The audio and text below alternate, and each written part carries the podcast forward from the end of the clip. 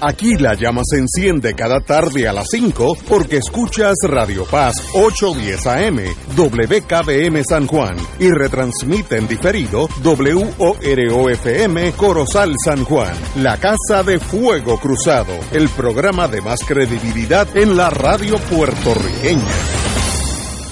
Esta emisora y sus anunciantes no se solidarizan necesariamente con las expresiones que escucharán en el siguiente programa. Son las 5 de la tarde, hora de escuchar Fuego Cruzado, el programa de más credibilidad en la radio puertorriqueña, en las voces de Ignacio Rivera y sus panelistas invitados con su discusión política dinámica e incisiva de los acontecimientos más importantes del momento. Fuego Cruzado comienza ahora.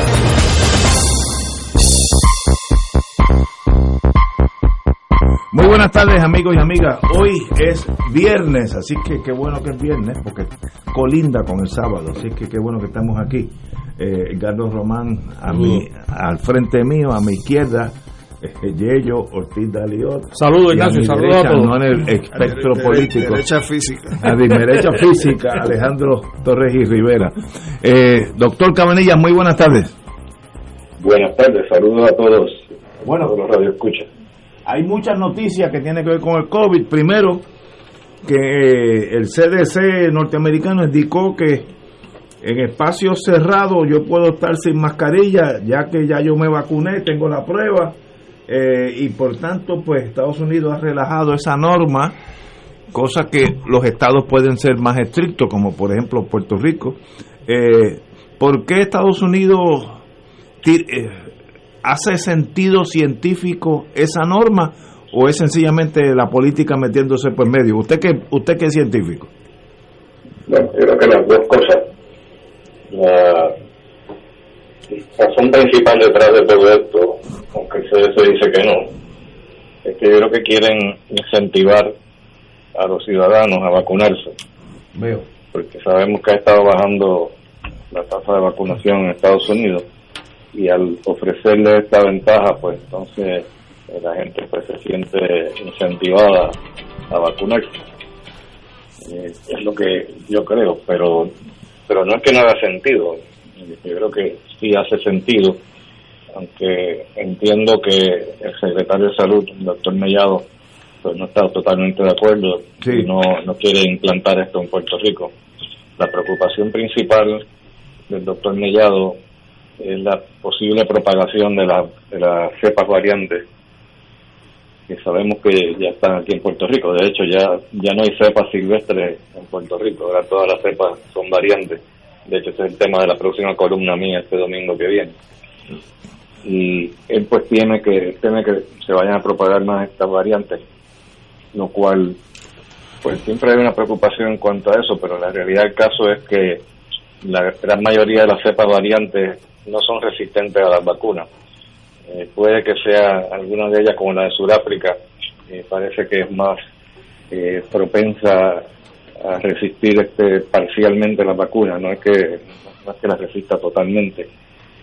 Eh, pero la, variante de Sudáfrica en Puerto Rico es, es bien escasa, no hay muy muy pocas eh, muy pocas eh, personas que, que se han sido infectadas con la cepa sudafricana en Puerto Rico. Eh, y la, la, ciencia nos dice que, que las personas que están vacunadas pues tienen pocas probabilidades de, estar eh, regando el virus por ahí. Eh, pero claro, estamos hablando de probabilidades. Eh, el hecho de que usted esté vacunado no es garantía ni, que, ni de que no se va a enfermar, ni de que no va a tener este el virus, que, o que puede estar portando el virus eh, as- asintomáticamente. Pero yo creo que, como dijo ahorita, pues es cuestión de probabilidades. Yo creo que es bastante bastante seguro eh, si las personas están todas vacunadas, eh, no tener que estar usando mascarilla. Pero, pero ¿a qué sitios aplica eso? Bueno, pues en el trabajo, por ejemplo, eh, si está todos vacunados, pues yo creo que hace sentido no tener que estar usando mascarilla. Claro que si usted tiene gente que está entrando de afuera en trabajo, como por ejemplo el sitio donde yo trabajo, que, que tenemos pacientes, pues tenemos que seguir usando mascarilla, por lo menos cuando salimos fuera de, la oficina y, estamos en contacto con, otras personas, con otros pacientes. Eh, ¿En qué otro sitio pues aplica esto? Pues vamos a decir en los centros comerciales, que son espacios cerrados. Y si usted está vacunado, pues entonces, según el CDC, no necesita entonces estar eh, usando una mascarilla, a menos que sean sitios donde hay mucha aglomeración de gente. O sea que hay un montón de, excepciones también. Eh, ¿Cuán lógico es eh, eso, por ejemplo, un centro comercial? Eh, pues la cuestión no es cuán lógico es, sino cuán fácil es implantar eso. Usted va a tener gente allí pidiéndole que enseñe la tarjeta de vacunación. Simplemente si usted anda por ahí sin mascarilla, eh, van a pensar que usted está vacunado, pero quizás no lo esté. Así que eso, esa es la parte que más me preocupa a mí acerca de, este tipo de, no de orden, sino de, guía, porque esto realmente no es una orden ni es una ley tampoco. Y cada estado y cada territorio puede hacer lo, lo que quiera. Y de hecho los negocios pueden hacer lo que quieran también. Si yo tengo un negocio eh, yo le puedo exigir a usted, aunque el CDC diga lo que diga, que usted tiene que usar mascarilla si está en mi negocio, así que eso también es, otra excepción. En los restaurantes, pues en los restaurantes eh, realmente yo creo que cuando uno está sentado en una mesa comiendo, pues nadie debe estar usando mascarilla de todas formas, que esté vacunado o, no esté vacunado. Eso pues, no aplica tanto a los restaurantes. Y hay otra excepción que son los aviones. Eh, si usted va a viajar en un avión, eh, todavía tiene que usar mascarilla. Así que es un poquito complicado la, la, la, esta del CDC. Sí, eh, Yo creo que es mucho más sencillo hacer lo que dijo Mellado, vamos a seguir haciendo como las, cosas como las, como estamos haciendo hasta ahora y no estar cambiando todo por, por, varias cosas que ya todas las que he mencionado. ¿no? Eh, doctor, ¿cómo va la, pandemia y Puerto Rico? ¿Qué es lo que nos interesa a nosotros? Bueno, la pandemia eh, depende de, qué país estemos hablando. En Puerto Rico está estamos muy bien. Eh, ahora mismo tenemos 244 pacientes hospitalizados con COVID. hace tres semanas atrás teníamos 480. Ah, hemos bajado por la mitad. Hoy se reportaron 11 menos casos que, el día antes y ayer se reportó un caso menos, el, día anterior 15 menos, el día anterior 12, 12 menos. todos estos días eh, no ha habido ningún aumento, lo que ha habido es todo el tiempo eh, una disminución en el número de, de pacientes hospitalizados. Así que en Puerto Rico realmente las cosas van bien en cuanto a la vacunación, pues se está avanzando bastante. y todavía estamos bastante por detrás de Estados Unidos, pero ahora mismo tenemos eh, casi un 38% de, de, los, eh, las personas en Puerto Rico eh, que tienen por lo menos una vacuna y, un 30% que están completamente vacunados. De poco a poco vamos avanzando, estamos vacunando más o menos como un 25 mil a 30 mil personas al día. Así que poco a poco pues vamos avanzando. Y la curva, si mira la curva de Puerto Rico, la, la, que publica John Hopkins todos los días, es impresionante esa curva de la misma forma que se disparó hace un tiempo atrás, así mismo está bajando hasta el punto que ya llegamos eh, a, la, a, la, a la tasa de casos nuevos estábamos viendo mediados de julio, antes de que, empezara la, la, ola esa de, que ocurrió para después de la elección. O sea que estamos, estamos en un momento en que eh, yo diría que de los mejores momentos que hemos estado. Excelente. Eh, en torno a del Departamento de Educación sale que reanudaron clases presenciales 27 escuelas. ¿Cuál es su posición en torno a regresar a las escuelas? Yo, creo que está bien empezar este, a abrir las escuelas ya. Primero que los niños eh, son menos susceptibles a, regar el virus, por alguna razón tienden a ser menos contagiosos que los adultos. Eh, las maestras eh, realmente habían sido la fuente principal de contagio en la escuela, no, no tanto los niños, sino las maestras. Y ya las maestras entiendo que están prácticamente todas vacunadas. Así que creo que este es el momento en que se debe abrir la escuela ya. Muy bien, eh, eh, excelente. En estos días me sorprendió que una doctora de su profesión, creo que era pediatra, murió por el COVID, pero que nunca se había vacunado. No sé si es que a los doctores tampoco le llega la vacuna o ella decidió no, decidió no vacunarse. Me estuvo extraña esa noticia. A mí me estuvo bien extraño también, porque no puede ser que no le llegó la vacuna, porque los médicos fuimos los primeros en vacunarnos. Veo, veo. En Puerto Rico, el personal médico y el personal paramédico. ¿Por qué ella no se vacunó? Pues no sé. Pero todavía hay, hay médicos por ahí que, que, no se han vacunado. Eh, son raros, pero todavía existen algunos. Wow. Compañero Alejandro. prácticamente toda la gente que está muriendo de COVID en estos días en Puerto Rico, prácticamente todos son personas que no se han vacunado. Creo que eso debiera servir este como eh, exacto. incentivo para vacunarse. Buen punto. Compañero. Sí, doctor, yo es Alejandro Torres. Yo voy a hacer una expresión que aunque tiendo a pensar que sé cuál es la contestación, eh, de otro lado pienso que viniendo de usted un llamado en esa dirección quizás pudiera mover a nuestra Asamblea Legislativa a que adopte una postura que facilite el proceso de vacunación. Y es que para mí me causó una gran sorpresa en el momento en que dice que los niños a partir de los 12 años ya pueden vacunarse. Tienen que ir con sus padres y el problema es que jóvenes de 18, 19, 20 y 21 años, si no van con sus padres no se pueden vacunar tratándose de personas que tienen ya edad suficiente para el servicio militar, pueden ser procesados criminalmente. O sea, algo tiene que hacerse que, permita que ese elemento no sea un elemento que pese en contra de lo que puede ser un proceso eh, asertivo, ¿no? Dirigido a vacunar eh, a la población mayor de 12 años. Así que quizás viniendo de mí, pues no tiene tanto peso como podría venir de parte suya una exhortación al gobierno a que adopte algún tipo de, medida que no imponga ese requisito a personas de 18 o 21 años. Yo, estoy totalmente de acuerdo. Para mí eso es lo más absurdo.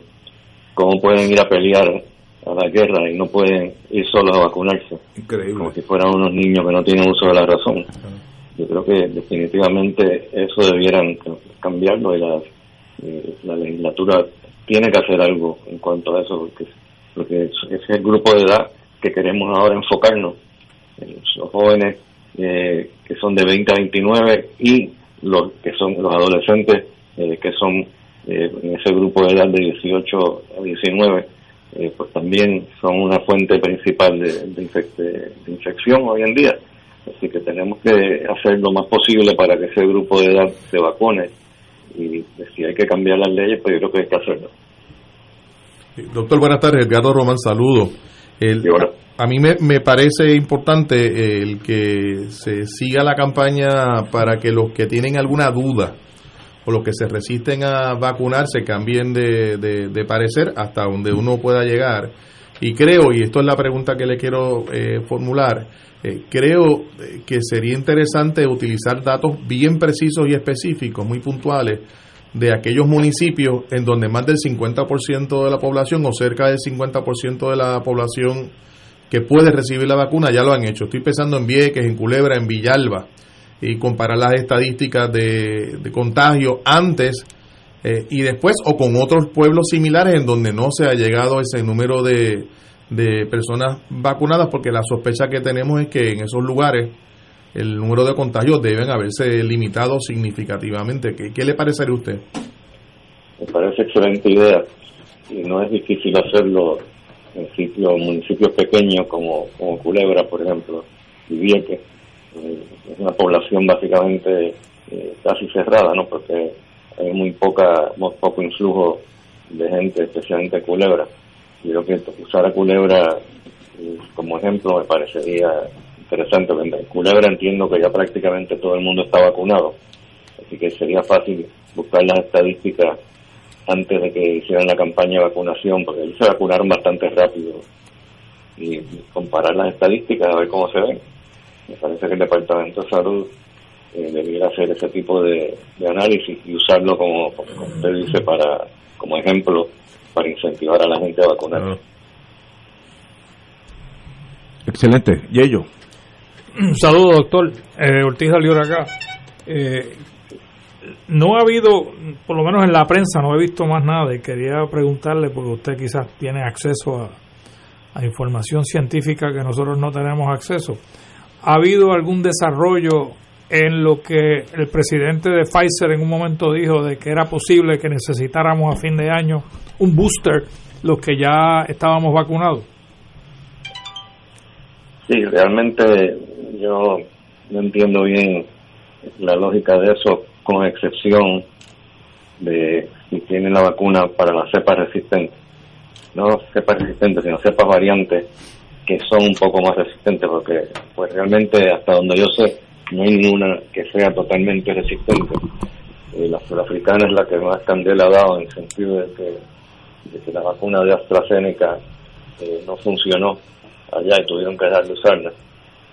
Pero las demás cepas y las demás vacunas pues usualmente funcionan eh, relativamente bien, no completamente. o sea, una cepa como la de Sudáfrica, pues usted vacuna a una persona con la vacuna de Pfizer o Moderna, pues va a estar por lo menos parcialmente protegido. Y yo creo que eso hay que tomarlo en consideración cuando hablamos cuando, cuando hablamos de, la resistencia de la, de, la, de las vacunas, que no es, como dice, no es completa. En, en, en, el periódico de hoy hay una noticia que confunde, cuando la leí me asusté, pero luego leo y veo que eh, la noticia dice, preocupa el alza en intensivo, como lo que tenemos en la mente es el COVID, pues dije, espérate, aquí hay algo malo, pero cuando uno lee la noticia, pacientes de enfermedades crónicas, así que la, el, el, el letterhead, la noticia de, de calce, confunde porque no son pacientes de COVID lo que están entrando, hay muchos pacientes de enfermedades crónicas que tal vez por los meses que tuvieron en sus casas sin ir a los hospitales, pues ahora se acumulan, ¿no? ¿Qué, qué usted cree de eso? Exactamente, creo que eso es lo que está pasando, porque sí, la ocupación de, de camas en las unidades de intensivo ha ido subiendo hasta que llegó eh, hace dos días atrás estaba en 77%, que es lo más alto que ha estado en mucho tiempo. Entonces uno ve eso se asusta. Pero cuando ve los datos en cuanto a qué por ciento eh, de la ocupación de estas unidades intensivas son debidas a pacientes con COVID, encuentras que está en punto más bajo en mucho tiempo. Ahora mismo tenemos 12.5% de ocupación de, de intensivo por pacientes con COVID. Quiere decir que realmente eh, 88% de los pacientes que, intensivos ahora mismo son pacientes que no tienen COVID. Y yo creo que lo que tú dices, que, que tenían la preocupación de que no querían ir al hospital porque se podían contagiar. Entonces esperaron mucho y ahora pues están complicándose y terminando en intensivo. Wow. Muy bien, doctor, pues un privilegio estar con usted como todos los viernes y nos hablamos el lunes. Cómo no, un placer. Señores, tenemos que ir a una pausa, amigos. Vamos a una pausa. Fuego Cruzado está contigo en todo Puerto Rico. ¿Tienes cáncer de páncreas o del pulmón? Si has recibido terapia y el cáncer continúa avanzando, no pierdas la esperanza. Existen nuevas terapias basadas en el perfil molecular para pacientes de cáncer de páncreas o pulmón, disponibles en Puerto Rico únicamente en Pan Oncology Trials. Llame hoy al 787-407-3333, 407-3333, Pan Oncology Trials, ofreciendo protocolos de tratamiento con la ciencia más avanzada para combatir el cáncer. Radio Paz te ofrece el mejor motivo para levantarte temprano y disfrutar el comienzo de un nuevo día de lunes a viernes con Enrique Liboy y Radio Paz en la mañana. La dosis perfecta de noticias, deportes y éxitos musicales de todos los tiempos, humor y curiosidades, calendario de actividades y tus peticiones musicales por el 787 300 4982 Conéctate con el 810 AM de lunes a viernes con Enrique Liboy y Radio Paz en la mañana. Escucha los sábados a las 5 de la tarde para servirte un programa del Colegio de Profesionales del Trabajo Social de Puerto Rico con los temas de interés a la comunidad. Recuerda, los sábados a las 5 de la tarde para servirte por Radio Paz 810. Todos los miércoles a las 4 y 30 de la tarde no se pueden perder el programa Tu Conciencia Económica PR, un programa de análisis de noticias de la economía local e internacional para que tomes tus decisiones financieras con conciencia con el experto Roberto Berríos. Todos los miércoles a las 4 y 30 pm por Radio Paz 810 AM y por Radio Paz 810.com. Tu Conciencia Económica PR, proveyendo tranquilidad, transfiriendo tu riesgo. Y ahora continúa Fuego Cruzado.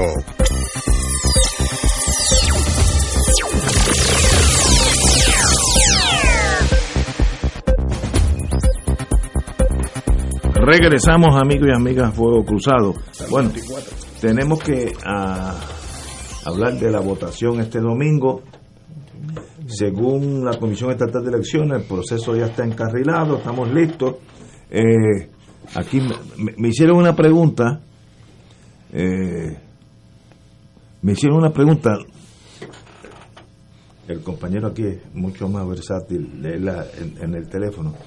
Los que saldrán electos el domingo, que son seis, cuatro para la Cámara y dos para el Senado, esos señores tienen un término de ley elegible o es por vida a los Papa Doc Duvalier? El artículo 4 de la ley dice que es a partir del 1 de julio del 2021 hasta el 31 de diciembre del 2024. Del 24, ok. Pero, pero hay que clarificar que no van al Senado y no van a la Cámara.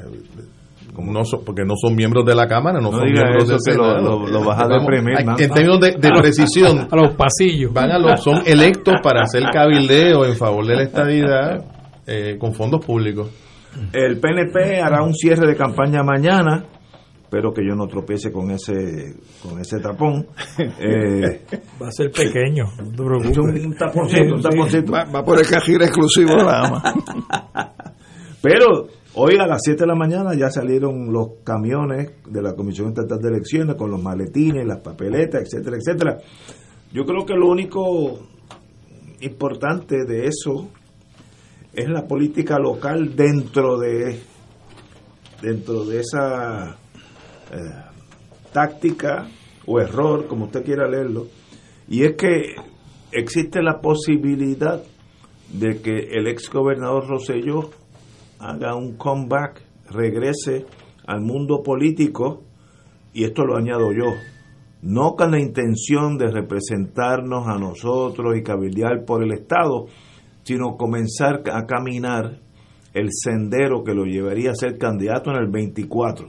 Así que uno de los perdedores de este, de este domingo podría ser Pierluisi, que podría generar un, un Frankenstein que va a empezar a caminar con miras a desbancarlo a él en una primaria, porque yo no conozco mucho a Rosellito, pero este señor sencillamente no puede vivir con el estigma emocional, aunque no hable con nadie, de saber que es el único gobernador de Puerto Rico que el pueblo lo expulsó y por tanto regresar al mundo político es una especie de terapia y le da oportunidad en una primaria sacar a Pierluisi. O sea, que tú crees que emocionalmente sigue afectado.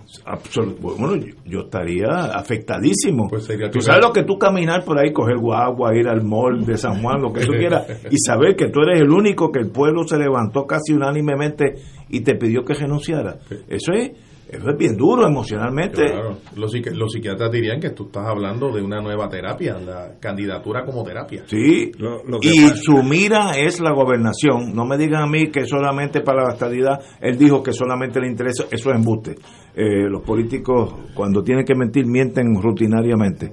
Pero para que una terapia funcione, tú tienes que aceptar la realidad de que estás mal. Ah, bueno, ahí puede haber, ahí puede haber, ahí puedo tener problemas. Ese es el primer paso, ¿no? De, de algunos programas, de esos de 12 y 14 pasos. bueno, compañero Alejandro, ¿qué me habla del domingo? Me da la impresión, así, así, fíjate, yo soy una persona, tengo buenos instintos, que ninguno de los tres, tres va, va a votar. Yo pensé que iba a decir que ninguno de nosotros cuatro No, va a votar. en el caso Hablando- cuatro- porque a ti te gusta hablar en plural, y ahora podrías hacerlo. En el caso mío, puedo decir, ya que me preguntan, no voy a votar. Pues, pues entonces, en el caso Así de nosotros cuatro cuatro. Está bien. Alejandro, ¿qué tú piensas? No, yo creo, que, yo creo que la teoría tuya es correcta, pero a mí, por ejemplo, me, me sorprendió escuchar a quien fue secretario de la gobernación y que en estos momentos es senador electo y de los que sacaron bastantes votos en el PNP. Eh, eh, No. no, este, que, que tutuado. Villafañe. Villafañe, Villafañe. Villafañe, eh, dando por sentado de que eh, Rosselló ido sale y diciendo que él va a apoyar la candidatura de, de Rosselló y he escuchado a alguna gente que estuvo en la administración de él trabajando como funcionario eh, diciendo que sí que van para adelante apoyando la candidatura de él Eh, y me parece que esto lo que refleja es que gente que no necesariamente tiene un compromiso como dirían ustedes en América de Beautiful, Cross My Heart, con, con, con Pierluisi, pues ya empezaron a, a serrucharle lo que puede ser una futura candidatura en las próximas elecciones. Y me parece, y me parece que pudieran haber otros pasados dirigentes dentro del PNP que también aprovechen esta vuelta, siguiendo el ejemplo de Ricardo Rosselló, para también tirarse eh, al medio en este tipo de elección, para ir creando una zapata desde la cual eh, puedan tratar de impulsar su regreso a la política en Puerto Rico. Así que me parece que, eh, que el énfasis que ha puesto Pierluisi en echar hacia adelante este proceso es posiblemente sacando la pistola dándose un tiro en el pie. Sí, estoy de- totalmente de acuerdo con tu tesis, compañero. Sí, yo, yo pienso lo mismo. El domingo va a haber dos certámenes. Eh, el, el certamen este... Uno importante que yo voy a ver y el otro es la política. Exacto, el, el certamen de unas personas, algunos de ellos que ven esta posibilidad como el inicio de una carrera política, que, que son varios cuyos nombres uno no conoce, ¿verdad? Quizás dentro del Partido Nuevo Progresista se conocerán, pero fuera se conocen o muy pocos.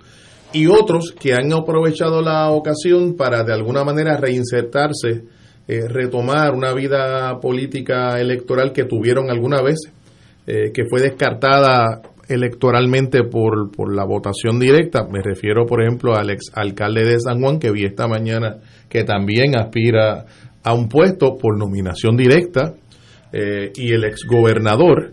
Eh, y ciertamente eh, me, me parece que, el, que se trata de un ejercicio que además de inconsecuente para el propósito en que se está convocando, porque esto es para adelantar la estadidad, para eso, eh, es un enorme gasto público. Si es que eventualmente el gobernador eh, saca nuevamente el conejo del sombrero y obtiene y saca dinero de algún otro lugar donde evidentemente no hacía falta para el pago de estos de estos cabilderos. Creo que, que de eso se trata el evento del, del domingo. Por cierto, el otro certamen es el que mencionaba de la de Miss Universe, que también coincide con, con la fecha. Las, las causalidades de la historia siempre hay que tenerlas presentes.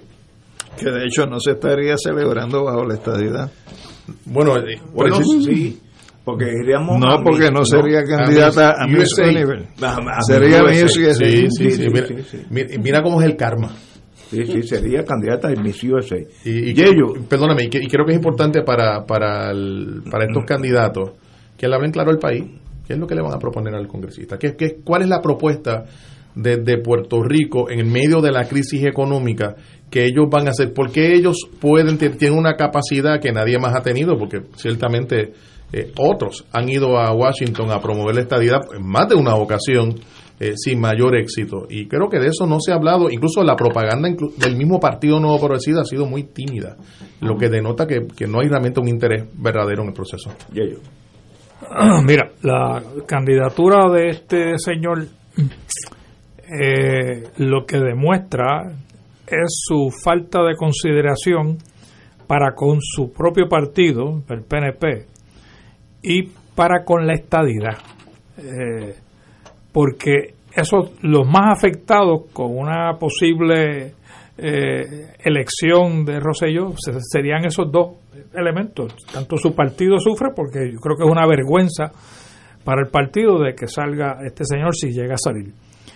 Y el otro es que el movimiento de la estadidad pierde, pierde su, pierde muchísimo la estadidad, teniendo de portavoz, eh, ya sea en la Cámara o el Senado, a Ricky Rosselló, eh, porque los senadores y los representantes en Estados Unidos de ambos partidos saben con lujo de detalle eh, por qué este señor tuvo que salir corriendo de Puerto Rico y por qué el pueblo lo rechazó y lo sacó finalmente de Fortaleza. Porque la corrupción de Ricky Rosselló es una corrupción de dignidad.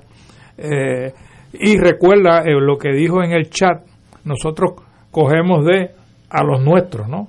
Así que ese es el problema que tiene ese señor, es uno es un, es un, es un corrupto de la dignidad del ser humano y eso no lo, no lo arregla una elección de cabildero eh, que va a tomar lugar el próximo domingo. Eso quiere decir que tú utilizarías el refrán que hay a nivel de pueblo para describir la situación, que dice la primera vez a uno lo cogen, la segunda si uno se deja.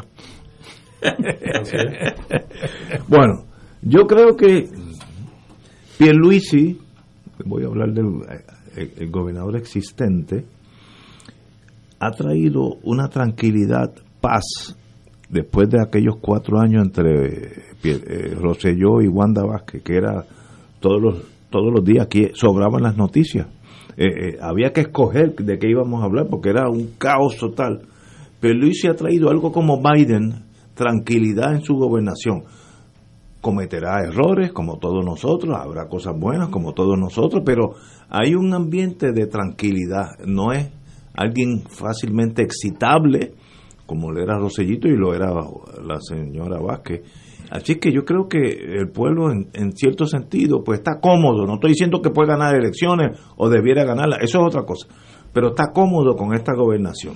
Pero yo creo que hay un volcán que está por dentro moviéndose y yo creo que, que la marcha que hubo, que tú describiste esta semana que te tropezaste en San Juan, en contra de, la en, contra de Luma no, no, como muestra un botón basta y en ese sentido yo creo que aquí se están juntando muchos fueguitos pequeños no, no, que eventualmente sí va a ser una pero como dicen los, los geomorfólogos antes que explote el volcán todo está en calma bueno, es más, hay unos síntomas. Bueno, lo mismo con las tormentas. Y lo mismo con las tormentas. Incluso a mitad de tormenta. Pero, el centro, el centro. En el centro de la tormenta. Pero el, el gobernador ha, ha gobernado tranquilamente. Yo no veo gente agitada con los rumores, con los exabruptos de algunos de los ayudantes Rosellitos que iban al restaurante y formaban unos escarceos. ¿Tú te acuerdas aquellos años? Pero tú no crees que ha tenido cierta consideración el hecho de que la legislatura, él no tiene una mayoría del PNP. Y quizás eso, obviamente, ha logrado esa estabilidad que tú dices que existe. Oye, pues, pues hay un freno. Eh, Marilu Guzmán, nuestra querida hermana, dice, Luma ha traído una gran tranquilidad. Marilu, suave, suave. El cínico aquí soy yo. Tú me estás, me estás dejando atrás por un joyo. Ese es uno de los problemas que tiene Pierluisi. Pero en, en general, a grosso modo, ha gobernado en paz. No, no, no, no hay aquel agite ¿Te acuerdas que algunos de los ayudantes... Dale, dale tiempo, deja que, deja ah, bueno, pero, deja que la, fruta madure. Pero, no te llama la atención que una, un evento que, hay, que para quien promueve la estadía es tan importante como la elección del domingo eh, requiera su presencia en el país y salió de Puerto Rico. No, porque lo del domingo es un Mickey Mouse. Por eso, yo creo que hasta el este mismo viaje denota eh, la falta de importancia real del evento del domingo por, por suerte no va a haber ley seca. Que debe haber dicho, ahí los dejo ustedes con eso. Claro. pero, pero, mi vertiente en torno al domingo para mí es un acto irrelevante que va a traer a la larga más dolor que felicidad al PNP cuando mandemos estos seis señores y señoras con la mejor buena intención, estoy tratando de ser fino, y no pase absolutamente nada, que es lo que va a pasar. Aquellos que, aquí hay dos que hemos estado en Washington un montón de años y sabemos que eso no es ir a una escuela secundaria allá en Anjunta, tocar a la puerta, abrir la puerta, decir, mire, eh, maestra, yo quiero sentarme aquí con usted a hablar. Usted tiene que pedir una cita, va a exponer la posición de la, de la, de la estadidad, el, el, ayudante eh, de ese senador o, representante va a decir que excelente, que buena, muchas gracias, etc. Son gente fina, podemos escribir, podemos grabar. Muy bien, después de eso tú no puedes volver a las dos semanas a hablar lo mismo con ese señor. ¿Y tú crees que van a llevar intérprete? Algunos pueden llevar intérprete. y, algunos tienen que aprender los elementos de los signos, eh, los símbolos de los Estados Unidos, porque recientemente dimos una entrevista a uno de los candidatos que, que cree la estadidad, que va a defender la estadidad, que es Wilson Wilson, y, le preguntan por el himno y no lo sabe, le preguntan cuántas franjas tiene la bandera americana, le preguntan por el... La, Dijo tres. Por eso, tres. Eh, evidentemente, evidentemente... dijo tres franjas. Sí. Este muchacho se me fue Oye, completo. Eh, evidentemente... Un, otro Washington. un cabildero tiene que conocer el tema que va a hablar tiene que conocer a quién le va a presentar el tema. Por eso, por eso digo que, en este caso me parece que lo que tenemos de frente más bien es una carrera de personas que de alguna manera quieren o iniciar su vida pública como candidato. Es, una carrera de presumidos, punto. Bueno, no, no. Y, hay gente que tiene agendas políticas. Por supuesto. conocer ahí, no van a hacer gran cosa en Washington, pero van a estar van a estar más en Puerto Rico. Ignacio, a mí me tocó almorzar hoy en una cafetería donde tenía un televisor de frente que estaba un guitajeño. Ah, entrevistando, entrevistando a cada uno de esos candidatos. Y daba pena, daba ganas de llorar lo que decían. Entonces, si eso es lo que van a proyectar en Washington, pero es que no mejor que se vaya guitarreño y haga el Después que se sienten con el ayudante, tal vez si es el primer ayudante, es una gran victoria. Pero puede ser el, ayudante número cuatro del senador de Kentucky y tome notas. Y muchas gracias, muchas, porque estos, eh, ellos administran un imperio y la gente son finas. Y de verdad, de ahí en adelante no va a pasar más nada. que va, la otra semana va a volver a hablar lo mismo. Eso no va a pasar. Lo que van a hacer, Ignacio. Tú que estuviste allí, en ese mundo. Lo más que van a hacer es porque si no tienen fluidez en el inglés, que yo creo que quizás alguno de ellos no lo tenga, lo más que van a hacer es entrar a la oficina, allí habrá una recepcionista, como todas las oficinas las tienen, y le entregarán una hojita escrita que alguien la ha preparado en Prafa, porque ellos van a estar en Prafa, utilizando los recursos de Prafa. Y allí hay gente buena y de calidad. pues yo conozco a Carmen, a Carmen Feliciano que dirige esa oficina. O sea, que los intérpretes van a estar ahí. Exactamente. Y entonces allí le preparan unas hojitas. Y la primera semana tú llevas esta hojita. Y la segunda semana tú llevas esta otra hojita. Y todas van a ser hojitas con algún aspecto de la estadidad y, haciendo referencia al 52% de noviembre 3 del 2020 y se van a pasar así caminando por los pasillos del Congreso que son largos que yo los he caminado muchas veces y entrando en estado de oficina y entrar y entregar la hojita y le van a decir le puede dejar esta hojita al que brega con el asunto de Puerto Rico y la, recepcionista le dice yes y ya se fue. Se acabó. Lo otro van a ser correo electrónico hay una cantidad de cosas que realmente no requieren lo que, pasa es que uno vaya allá. Lo que pasa Román es que si tú entras a, la a, a, las páginas de, de los congresistas para tú enviar un correo electrónico tienes que ser del distrito porque te exige la dirección y el zip code del distrito. Así que no puedes tampoco mandar correo electrónico. Le voy a escribir a Jennifer entonces. A, Jennifer, sí. a Jennifer sí. crees que van a ser conversaciones bien extensas, ¿verdad? Bien extensas. De, yes y no. Así pero, Here. Pero, Here. Yes, thank you. Bye. Vamos a brincar unos 6, 8 meses. Mandamos a estos señores para allá. Ya, ya, aprendieron inglés. No, ya, ya son totalmente bilingües. Y cuando no suceda nada, ¿cuál es la historia? La que, estamos adelantando, que estamos casi. Siempre van a buscar a alguien que le torpedee el proceso. Ah, bueno, alguien malo. Sí. Pero no había una comisión recientemente nombrada que daba de voluntarios que estaban haciendo precisamente esto. Jamás rindieron un informe, jamás le explicaron al país qué fue lo que hicieron. Y la realidad fue que no pasó absolutamente nada. cosa. Cuando venga el bottom line de toda esta mamarrachada, y no pase nada, le haces más daño a la estadidad que si te quedas calladito. Hay un dicho vietnamita, T-H-O-I, espacio SEO, stoi quo quiere decir ataca cuando tienes la ventaja táctica. No ataques en vano. Si tú eres del Vietcong y tú ves que el Ediseco Airborne te está caminando por encima, tú no salgas del túnel. Si yo fuera estadista, Ah, tú- la, Sí, por la que ah, votaría Ajá. sería doña Miriam. Es la única que tiene standing en Washington, Y- con los republicanos particularmente. y una vida. Y, y conoce aquello de arriba abajo y sabe lo que tiene que hacer. Es la única en esa papeleta que sabe lo que tiene que hacer. Tien- Tiene el problema con los republicanos, que aquí hubo una primaria republicana, no hace mucho. Y, y la realidad fue que hubo pueblos que no participó nadie. Ahí están las estadísticas, la Comisión Estatal de Elecciones las publicó. Es decir, que el respaldo electoral en esas primarias realmente fue bien pobre. Señores, tenemos que ir a una pausa. Nos hemos brincado dos pausas, pero por causas nobles, como la elección inminente este domingo. Vamos a una pausa y regresamos with Crossfire. Fuego Cruzado está contigo en todo Puerto Rico. La tecnología avanzada al cuidado de su salud tiene un nombre. Advanced Imaging Interventional Center. Siempre con innovadores servicios en radiología diagnóstica y un personal certificado brindándole confiabilidad con resultados más certeros en todas sus pruebas. Ofrecemos MRI, tomografía computadorizada, angiografía digital, neuroradiología, sonografía y ahora con nuestro nuevo servicio avanzado de PET-CT para pruebas de alta eficiencia. Advanced Imaging, edificio Arturo Cadilla, Centro Médico San Pablo Bayamón, 269-2442.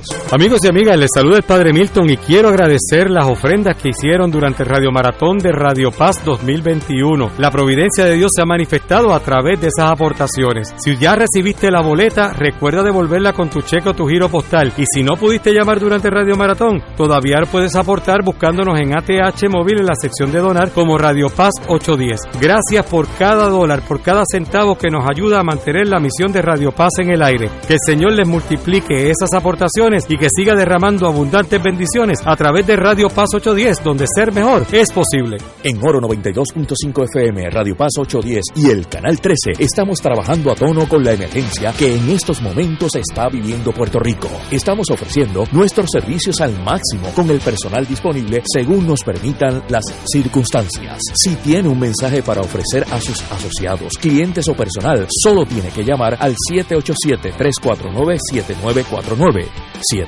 787-552-0825 y nuestros empleados le comunicarán al personal de ventas para atender su necesidad. A nuestros clientes estén en comunicación con su ejecutivo o ejecutiva de ventas que continúan ofreciendo sus servicios como de costumbre. Recuerden los teléfonos 787-349-7949 y 787-552-0825. Fuego Cruzado, el programa de más credibilidad en la radio puertorriqueña, es ahora la tribuna abierta de análisis noticioso, con diversas perspectivas que exploran el trasfondo de lo que acontece a diario y cómo nos afecta. Escucha Ignacio Rivera y sus panelistas invitados de lunes a viernes en Fuego Cruzado en transmisión diferida a las 10 de la noche por Oro 92.5 FM. En el mes de la radio, la Asociación de Radiodifusores se une a la campaña Reactivando Sonrisas de la Fundación Rayito de Esperanza. Más de 500 niños y jóvenes pacientes y sobrevivientes de cáncer se benefician anualmente de los programas y servicios médicos completamente libres de costo de Rayito de Esperanza.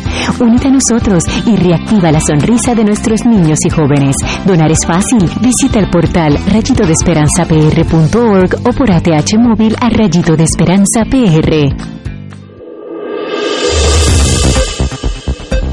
Y ahora continúa Fuego Cruzado.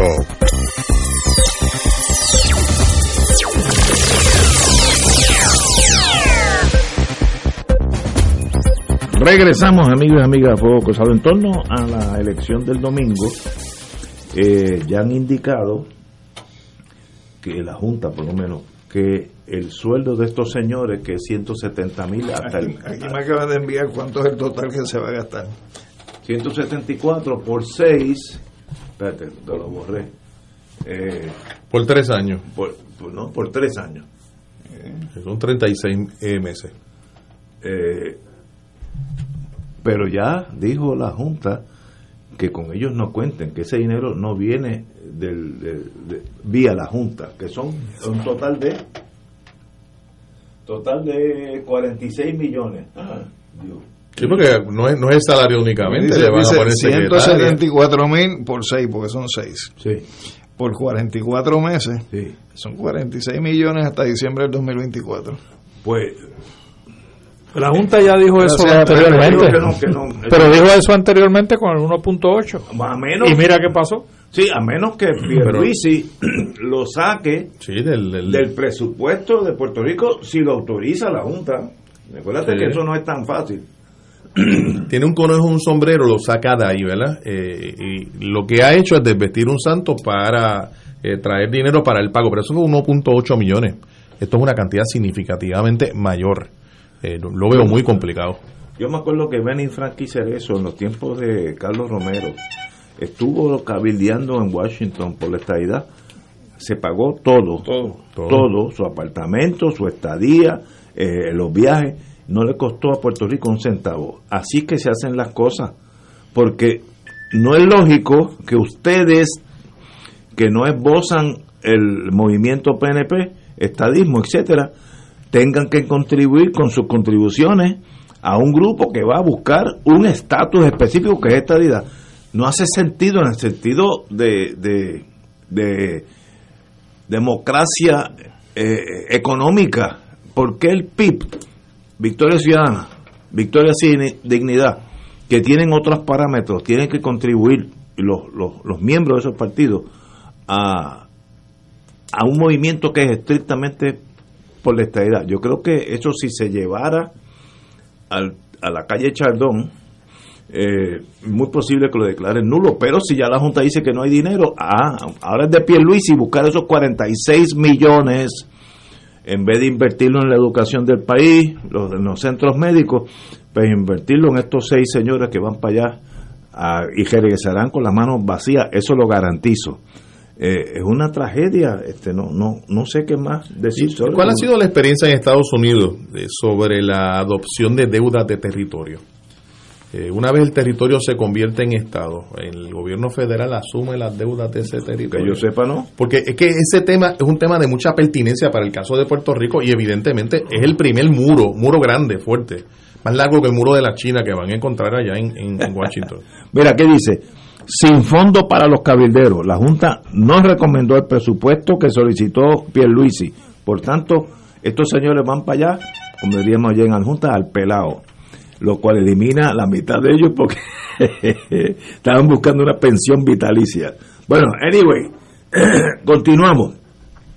Y habrán dos resultados preliminares debido a la nominación directa. Así que tendremos que esperar el domingo, después que termine mi universo, yo voy a cambiar, volver, volver para el canal 2 y el 4, a ver qué está pasando. Que, que presenciaremos la garata interna de estadistas que reclaman Yo- que le han robado los votos. Yo me imagino que nos vas a transmitir ese domingo. No, no, Aquí, no, no. Oye, oye, oye, ni, ni se me pasó por la mente, qué bueno, que ya es muy tarde. El presidente de la Comisión Estatal de Elecciones dijo recientemente que en la primera ronda se contaban solamente los votos de las personas Sí. que estaban en la papeleta. En la papeleta. Y que luego en el escrutinio era que se consideraban los votos eh, de nominación directa. Eh, eso evidentemente no va a ser el domingo. No, tomará dos o tres días. Por supuesto, menos. por supuesto. Hasta el 2024. No, porque hay que cobrar, así que, eh, chacho, cuando hay dinero por medio cuentan rápido. Pero lo bueno, lo- la mejor noticia de todo esto es sin fondo para los cabilderos. La Junta no recomendó el presupuesto que solicitó el gobernador Pierluisi y en ese presupuesto estaba el dinero para estos cabilderos. Así que eso se colgó. Lo buscará Pierluisi del Departamento de Educación, de Salud, de la Policía. Pues va a tener problemas, porque acuérdate que eso lo discutimos Sí, aquí, sí. que bajo la ley promesa, eh, eso no, no lo puede hacer él en forma automática si no tiene el visto bueno de la Junta. Estoy totalmente de acuerdo. Bueno, tenemos, tenemos hasta las seis. Amigos, co- hábleme de un libro aquí de uno de los compañeros. Bueno, es que tenemos el privilegio de, de anunciar públicamente que el compañero, amigo, profesor universitario, abogado y expresidente del colegio y panelista de este programa, el compañero Alejandro Torres Rivera, presenta eh, su libro, el más reciente, titulado El pensamiento ostosiano, su vigencia en el siglo XXI. Y la presentación de ese libro va a ser por redes sociales, particularmente por la página de Facebook del Colegio de Abogados y Abogadas de Puerto Rico, este próximo jueves 20 de mayo a las 7 de la noche. Y usted si quiere verla al compañero Alejandro Torres Rivera y a los demás panelistas, lo único que tiene que hacer es eh, buscar la página de Facebook del Colegio de Abogados y Abogadas de Puerto Rico el jueves y a las 7 de la noche ahí va a ser la presentación eh, del libro. El libro está disponible en el, en el Colegio de Abogados. Eh, Alejandro ha hecho una, una, donación muy generosa para que los fondos pues vayan a, a, la, a la entidad. Eh, y Alejandro me señala, y pues lo diré, pero eh, tengo el, el, privilegio de servir el moderador de ese evento. Así que los esperamos el jueves 20 de mayo a las 7 de la noche. Nos va a acompañar una joven abogada, Yanira Belén Cruz, eh, graduada de la Universidad Mayagüezana, de la Escuela de Derecho Hosto, ¿recuerdan la escuela que existió? Y el director ejecutivo y amigo del Colegio de Abogados, el licenciado Francisco Pochi Santiago Rodríguez. Jueves 20 de mayo a las 7 de la noche. Va a haber un espacio limitado en el colegio. Este, que hasta que se llene la capacidad, si se llena, pues el que quiera estar presencialmente puede. Pero hay un espacio grande porque es el salón. Sí, pero se va a usar medio salón. Medio salón, ah, por la cuestión de la Del, del, COVID, sí, seguro. No, pero ya, ya. Eh, aunque allí se puso sin máscara, porque ya estoy. Bueno, yo, si, si yo estoy siguiendo la, la, doctrina federal, ustedes me conocen. Ya es sin máscara. no, eso es cuando vuelve el, el jueves 20 jueves. de mayo. Este próximo jueves, la semana próxima a las 7 de la noche. 7 de la noche, muy bien. En el Colegio de Abogados que hay estacionamiento y hay un buen restaurante allí, uno que si uno ta, también antes o después puede quedarse allí, darse un coñac. Y no hay ley seca. Y no hay ley seca. No hay ley seca. Oye, fue una de las cosas buenas, positivas. La Fortaleza ha indicado que no hay ley seca por ser una, una elección especial. No tenemos que seguir con ese anacronismo absurdo del pasado, porque sencillamente yo, eso viene cuando acojalaban a, a, los íbaros como ganado y los metían en las... Cuando, cuando, cuando había colegios cerrados. Sí, eh, pero ya eso pasó, listo. Hoy se queda eso en las leyes. Y, eh, es un absurdo, pero se queda en las leyes. La, la que, primera vez que yo voté fue en colegio cerrado. Yo también, yo, yo, yo voté. Y, y era excelente porque había vecinos que nunca se veían y allí había un momento, todo el mundo a la vez, nos hacíamos chistes, era otro país, con otra... A mí me tocó un barrio en Vega Baja, el barrio Yeguada una escuela que se llamaba Alejandrina Benítez, en la playa, que fue en las elecciones del 72. Llegó a de cerca de Puerto Nuevo, ¿verdad? En Puerto Nuevo, sí, el área de Puerto Nuevo. Wow. Bueno, pues señores, eh, ya que vamos a salir de la Junta Fiscal, el líder cameral, eh, Tatito Hernández. Rafael Hernández, como el compositor. Rafael Tatito Hernández aseguró que la Junta de Control Fiscal es la que tiene que demandar al gobierno y a la legislatura, luego que los legisladores frenaran la asignación de 750 millones que van para Luma, eh, la, la, compañía que va a tomar la rienda de electricidad en este país, eh, en, en, sus expresiones tronó contra el organismo regulador. Usted no puede tronar si no tiene el poder para tronar la Junta puede eliminar leyes, puede dejar sin vigencia artículos del Código Penal si desea, si tienen que ver con la economía. Así que nosotros tenemos, y se nos ha hecho difícil entender eso, nosotros tenemos un gobierno compartido con la Junta de Control Fiscal, y no, todo, no digas eso. No, no es compartido. No, no, no, es, es, es un gobierno supeditado a la Junta de Control Fiscal. Fíjate, yo sé compartido para aquello de ser moderador. Ellos, ellos dicen que es supervisión. bueno, eso es lo que dicen ellos. Pero, pero si la, en lo económico la Junta dice que ese dinero va para Luma, queramos nosotros o no, yo creo que todos votaríamos que no, pero somos irrelevantes porque eso lo decide Yaresco y sus muchachos. Que viva la democracia. ¿no? Bueno, es que en, en, este momento, en este territorio, el, el, la colonia está al desnudo, palabras de Carlos Galliza. Que eso es lo bueno, a veces las cosas malas traen cosas buenas. Ahora todo el mundo puede, por fantasioso que fue con lo que era el ELA y todas esas cosas, ahora mundo, todo el mundo sabe que Puerto Rico es una colonia donde manda Washington, como siempre lo fue. Pero ahora está al desnudo y, y, y, si la, la señora Yaresco quiere transferir dinero, estoy seguro que no lo hará, quiere transferirlo del Departamento de Educación a Luma, ella tiene ese poder. Oye, ¿por qué, asumes que no lo va a hacer? sí, con la Universidad de Puerto Rico están haciendo eso. Sí, no, es verdad. Eh, no, con la, eso dinero que tenía la universidad está yendo a otro sitio. Lo han disecado. Van, cuando dejen la universidad va a ser el hueso. Una, una desgracia. Pero ¿Qué me tiene que decir? Vamos a empezar contigo, Alejandro. No, yo, yo creo que desde el punto de vista del análisis legal de la ley promesa, la ley promesa establece lo que tú siempre dices, que donde manda capitán no manda marinero. Y en ese sentido, esa es una ley donde incluso un reglamento que se vaya a aprobar por una agencia, si tiene alguna implicación fiscal, tiene que pasar, tiene el gobierno que notificarle a la Junta de Control Fiscal para que la Junta dé el visto bueno o lo detenga. Entonces, en ese sentido, yo creo que lo que hay que pensar, Ignacio, más de si quién tiene el poder y quién no lo tiene, es donde tiene que darse la línea de confrontación. O sea, promesa es una medida política que se nos ha impuesto a nosotros este, como territorio de Estados Unidos y la respuesta a promesa tiene que ser también política. Y en ese sentido, lo que nos permitiría a nosotros confrontar en el terreno de la pelea realmente a la Junta de Control Fiscal y sus efectos sobre Puerto Rico es la movilización en la calle, la concienciación de la gente y sencillamente asumir el reto político de que ante la imposición de una obligación territorial a través de esa ley, nosotros ejerzamos el derecho a la libre determinación que tenemos y en ese terreno de juego eventualmente se definirán las cosas. Y claro, no es un proceso que es de un día para otro, es un proceso que tiene que desarrollarse en el tiempo, pero mientras más tarde se comience, más tarde se va a terminar. Es como cuando tú subes una escalera que tú nunca la comienzas a subir empezando por el último escalón, porque si te caes te vas a dar más duro. Por lo tanto, tiene que ser de manera escalonada esa lucha si es que uno aspira a tener vocación de triunfo en ella. Compañero. Sí, yo creo que aquí hay varias cosas que hay que decir. Una de, una de ellas, y estoy de acuerdo con lo que menciona pues Alejandro, eh, es que básicamente eh, este, esta situación de Luma ilustra claramente el carácter colonial de la relación con, de Puerto Rico con Estados Unidos, es decir, de subordinación y particularmente de su instrumento en este momento en Puerto Rico, que ya no es ni el Congreso, ahora es la Junta, la Junta de Control Fiscal.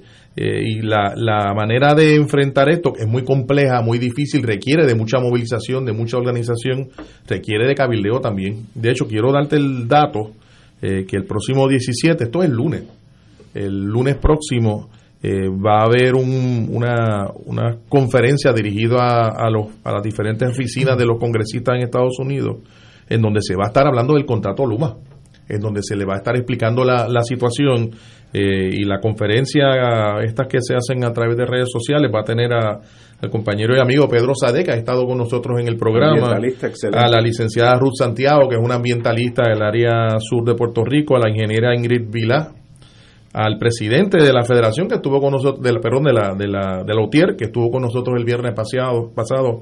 Ángel Figueroa Jaramillo, y al licenciado Rolando Emanuel, que es un conocedor de, de, la ley, como parte de esas iniciativas, esto auspiciado por la, el Centro de Resiliencia de la, Escuela de Derecho de la Universidad de, de Puerto Rico.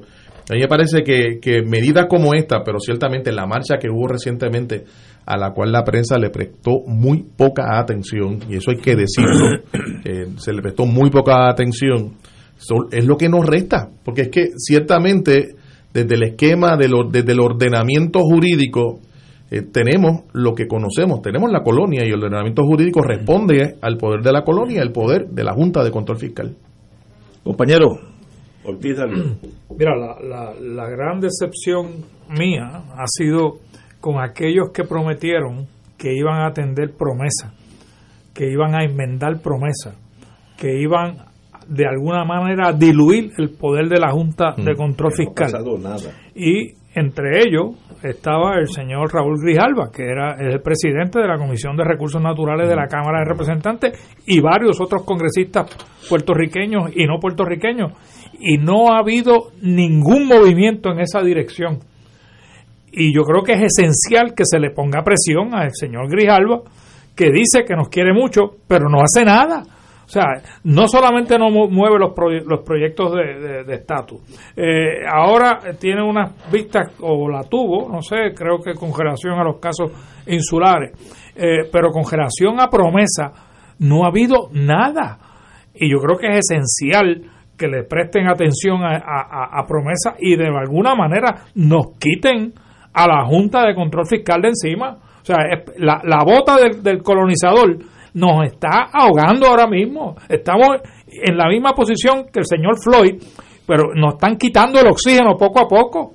Y yo creo que es hora de que se mueva el Congreso y se muevan los interesados en que nos quiten a la Junta de Control Fiscal de encima. Eh, son las seis exactas. Vamos a una pausa. Continuamos con, con este tema. Fuego Cruzado está contigo en todo Puerto Rico.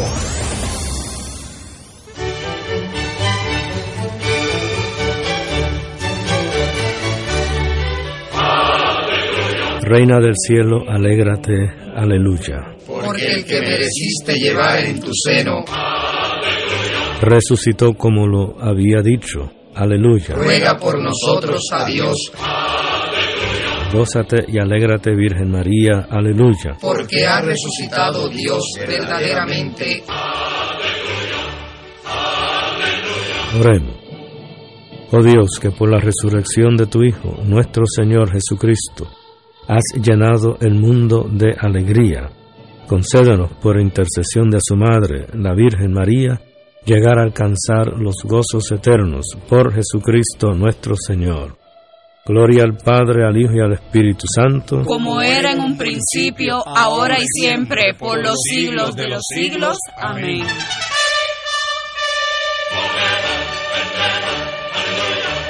Se solicita con carácter de urgencia donantes de sangre de cualquier tipo para la paciente Rafaela Arroyo Fontanes, recluida en el Hospital San Pablo. Donantes pasar por el banco de sangre ubicado en el edificio Carimet Plaza, oficina 202, frente al Hospital San Pablo en Bayamón Llamar para cita con el nombre del paciente, Rafaela Arroyo, al 787-785-2797. 785-2797. Este pedido es urgente.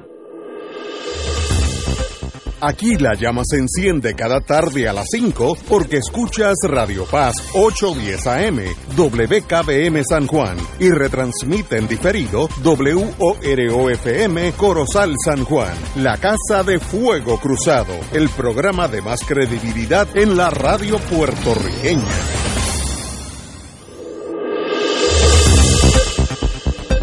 Y ahora continúa Fuego Cruzado.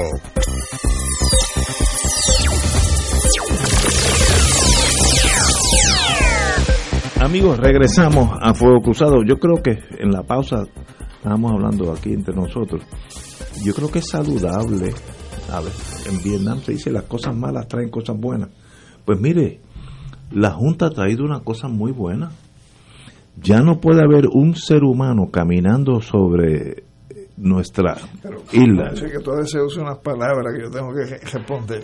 ¿Cómo tú vas a decir que es una cosa buena? Tú puedes traer que decir que es evidente. No, no, no. Pero decir que es bueno, no. O sea, lo, no, malo no puede ser bueno. Este es un dicho oriental. Sí, es más humillante que otra cosa. Lo más devastador y humillante de la Junta es que nos ha esclarecido nosotros a, una, a dos generaciones de puertorriqueños que Lela no existe. Que esto es una colonia igual que Angola y Portugal lo único que no guindan a los angoleños de los postes, son mucho más sofisticados, le dan un, dinerito, se van a comprar un, un, plasma y, neutralizan a los angoleños. E, estoy exagerando. Pero es una colonia y qué bueno que tuvo que venir Yaresco para decirnos, ninguno de ustedes manda nada en Puerto Rico. Para el ego de nosotros, y por los mirando los años que han pasado, que nos convencimos que esto era la ventana de Latinoamérica. Qué bueno que chocamos con la realidad, eso es magnífico.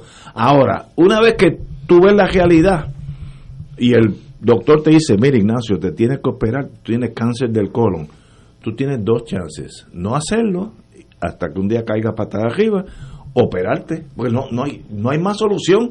Y Yaresco nos ha puesto en esa decisión. Nosotros vamos a seguir siendo una colonia totalmente desnuda o vamos a buscar otro derrotero, la independencia, la estadidad, lo que tú quieras. hay, hay, mil opciones. Por eso que te digo que la respuesta tiene que ser política. Estoy de acuerdo. Y la, la respuesta política tiene que ser en la calle. Pero tú puedes utilizar los tribunales como complemento, pero los tribunales no pueden ser los que definan, porque en última instancia la estructura legal está diseñada para sostener lo que es el establecimiento político del Estado, donde tú puedes buscar la forma de jamaquear ese estamento político del Estado es la movilización en la calle. Es que cuando llegan las cosas de verdad, la calle es lo único que cambia las cosas. Si los americanos no se hubieran tirado en las calles, Estados Unidos sería un país independiente, serían británicos. si nosotros como país no nos tiramos a la calle, pues hubiéramos tenido quizás el segundo término, el segundo mandato de Ricky José yo. Porque se hubiera quedado ahí. Oye, no, pero tú me has tirado ahí un monkey wrench nada más. Muchachos, me asustaste, suave. Sí, no, no, no, Lo, lo, lo, que desplazó a Ricardo Rosello de la gobernación. Y fue la calle. Fue la calle. Mira, yo, yo tengo que admitir, pues yo no iba a ir a esa cosa. Y mi esposa, que es más valiente que yo, me dice, no, no, no, venga, como los toros que los hagan por la nariz. Así mismo yo fui. Y qué bueno que me llevaron. Yo estuve en la del Navy. Contra la Marina, contra la Marina. Sí, pero en la Marina, el cross-section de los manifestantes era mayormente centro a la izquierda. de ahí, del centro, que incluye algunos derechistas, hacia la izquierda. Yo tropecé en la de Rosellito con miembros de los superbufetes que le hacían trabajo al gobierno o le hacen. Entonces yo vi, se me rompió el esquema de que esto es solamente a la izquierda, esto era 100% de la humanidad. Y otro factor, juventud, que las manifestaciones hasta entonces que yo había visto eran personas con una que otra canita aquí y allá. Es, lo de Rosellito fue la gente joven, miles de, jóvenes que no sé si estaban inscritos. Y no fue una manifestación, fueron varias manifestaciones. Eh. pero una vez que ese pueblo se tira a la calle, es imparable. En ningún país del mundo, ningún gobierno ha podido con un pueblo rebelde. No, no pueden. Mm. No hay balas, no hay tanques, sencillamente. Ahora, eh, por eso fue que Rosellito se fue. Además que me consta que el jefe de la policía le dijo, no podemos garantizar su seguridad. Este, este grupo se está encolarizando tenían agentes encubiertos y dice, este grupo va a atacar la fortaleza, o sea, no, no podemos, a menos que empecemos a matar gente. pero su comisionada residente le pidió la renuncia. Sí, eh, o sea, que, el problema es que incluso su propia gente le pidió la, renuncia. Y la Cámara lo iba a procesar. Por claro. Lo iba a residencial. Porque es que, es que nos tocó, nos tocó la dignidad del pueblo. Y, eso es un nervio. Y, eso, tú sabes, eso es imperdonable. Uh, por eso es que él está buscando algún tipo de reivindicación con esta elección. Y si se lo permite su mismo partido, de ahí no van a recuperarse, Ignacio. En el 224, este señor Pierluisi sacó 32% ahora.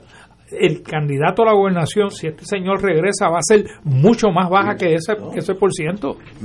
Yo, me digo, yo, yo almuerzo con gente inteligente en el Viejo San Juan y algunos los más seniors son populares. Y todos estaban bien alegres que Rosellito regresara. Cuando el enemigo te saluda, es que está pasando algo. Y dice, ah, qué bueno, porque ahora tenemos, mira, coge una pela el PNP para el 24, que sería, a menos que, no estoy diciendo que los populares ganen, porque los populares tienen una jachita mala, puede ser los otros partidos emergentes, porque eso sigue creciendo y, y los viejitos seguimos, cada vez que vamos al bate sacamos menos votos. Pero qué bueno, lo de Yaresco, qué bueno de la Junta. No diga eso. No, no, qué bueno, porque nos hizo ver la realidad. Yo, yo no quiero vivir como yo pensaba antes cuando era jovencito, de eso hace muchos años, como Yello y yo sabemos. Sí, pero no me metas en esa Como yo y yo sabemos. Yo creía que él existía, de verdad. Y la, y la, vitina del Caribe, y además todo eso. Yo oí que nunca se me olvidará, el presidente de la universidad, ¿cómo se llamaba? Benítez, Benítez. Yo lo oí decir, referirse a esas republiquetas al sur de nosotros. Y yo como rayaba en la ignorancia política, pues, pues esos países no sirven para nada. Mire, esa republiqueta existía, Brasil es una potencia económica, industrial, mucho antes de Jaime Benítez y sigue siendo. Eh, eh, eso, eso, es parte de una ideología que se trató de sembrar en este país para que le tuviéramos miedo a la independencia. Que tuvo el efecto de y tuvo efecto, tuvo efecto, claro que sí. De aumentar el sentimiento anexionistas. todavía hay gente que te dice, ¿qué tú te crees? ¿Que esto es una república? Sí, exacto. O sea, eso se sembró en, en, la conciencia de la gente. El crecimiento de la anexión es el resultado de la timidez y el miedo del Partido Popular de ahí es que viene el crecimiento del, del PNP. y de las transferencias eh, federales. También. Eh, eso, es un factor. eso ayuda, eso ayuda a la transferencia. el, alguito, alguito. Eh, el, otro, el otro elemento, yo creo, yo estoy convencido de que el, el asunto de la movilización, de la presión política es indispensable. El otro es cómo uno trasciende la geografía de Puerto Rico y lleva esa lucha política a los Estados Unidos a los, al centro de poder. Por eso mencioné hace un rato el asunto de la, de la, de la actividad que va a haber el lunes a las 10 de la mañana para los congresistas, para los, eh, los, ayudantes de los congresistas, de manera tal de que tengan una información eh, llevada de primera mano desde Puerto Rico eh, que permita el que entiendan de qué se trata el asunto. Que vayan a actuar, eso es otra cosa, pero que la información le tiene que estar llegando. Pero tú estás viendo una diáspora y me refiero a la diáspora, pues a los puertorriqueños que viven en Estados Unidos, y, de primera, segunda, de la generación que sea, tú lo, yo veo un activismo que, no, que no veía antes de los puertorriqueños en, Estados Unidos con relación a Puerto Rico. Eh, lo vimos en, los otros días en la vista pública que auspició varios grupos de la diáspora con vamos en términos de lo del estatus. Así que yo veo ese activismo y no solamente ha, repercutido en la Casa Blanca, nombraron a una puertorriqueña para que bregara con los, no ha dicho nada todavía, pero para que bregara con los asuntos de Puerto Rico y los territorios. Vamos a ver qué, trae, ¿no? Porque hasta la fecha yo la conozco de, Washington. y eso tiene que ver también con la cantidad de, personas nacidas en Puerto Rico o de origen puertorriqueño eh, que asumen posiciones electivas en los Estados Unidos que ha ido aumentando a nivel de los estados. Eh, particularmente en Florida, vemos ya, ya algunos en, Nueva York, ha habido siempre históricamente, pero han ido creciendo en términos de, de, posiciones de mayor importancia y en otros estados más distantes en donde realmente uno no pensaría que muchos puertorriqueños pues ya, ya van apareciendo y son voces importantes dentro de la política eh, de los Estados Unidos, la política del Partido Demócrata y el Partido Republicano, no hay duda. Yo, yo empecé a crecer en mi vida, a mí todo se me ha hecho lento cuando yo estaba en General Electric y tenía las palabras de don Jaime Benítez, republiqueta, eh, porque eso cuando uno es chiquito le deja un, tatuaje. Un poquito sazonado con lo de la agencia. No, no, no, la agencia no, la, agencia, me ayudó a ver el big picture. que, pero anyway, te digo, después hablamos de eso. Y G hizo un programa mundialmente de vender televisores chiquitos en colores esto hace 30 años, así que no eran los de hoy que son finitos, eran los, los, que tenían bajiguita.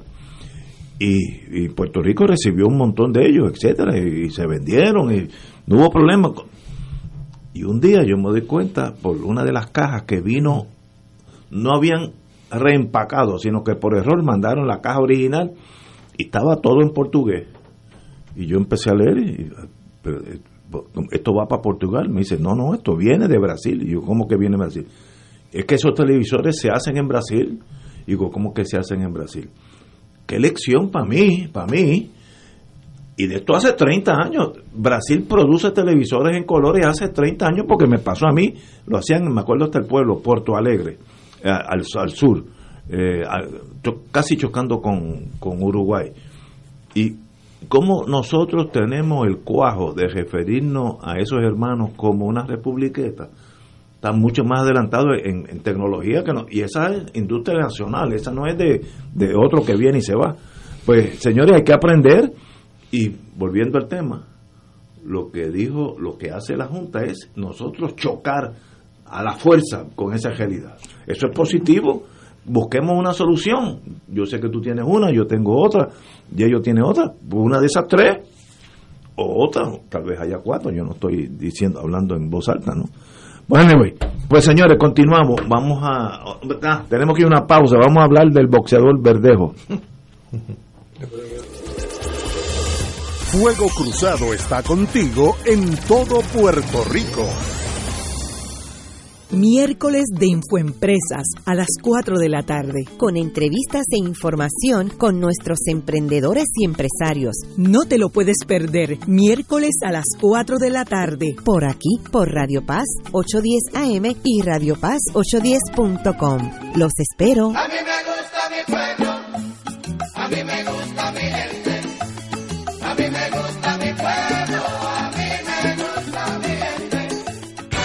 Buenos días familia. Es la casa a la que siempre puedes llegar sin invitación. A las 10 de la mañana, Judith Felicie es tu anfitriona para conversar sobre medicina, psiquiatría de niños y adolescentes, artes, derecho, valores y fe. Todos los días por Radio Paz 810 AM. Buenos días familia. Donde una conversación parece demasiado corta. Buenos días familia. De lunes a viernes por Radio Paz 810 AM. Fanático del deporte, la mejor información y el mejor análisis lo escuchas los sábados a las 2 de la tarde por Impacto Deportivo con Javier Sabat y el más completo elenco en deportes por Radio Paz 810 AM y en las redes sociales Facebook Impacto Deportivo Radio PR Twitter e Instagram Impacto underscore Deport juntos, impactando el deporte nacional.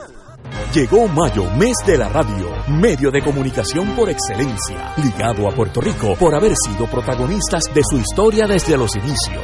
Fuimos de las primeras tres naciones mundialmente en tener estaciones radiales y la segunda en Latinoamérica. Logro extraordinario para nuestra isla. La radio, compañera constante, amiga en nuestros triunfos y desgracias, medio esencial por su inmediatez y trascendencia. La radio, siempre presente en nuestras vidas. Enhorabuena a la industria y sus componentes, porque siempre exclamemos con orgullo, somos gente de radio.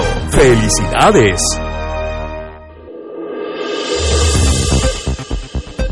Y ahora continúa Fuego Cruzado.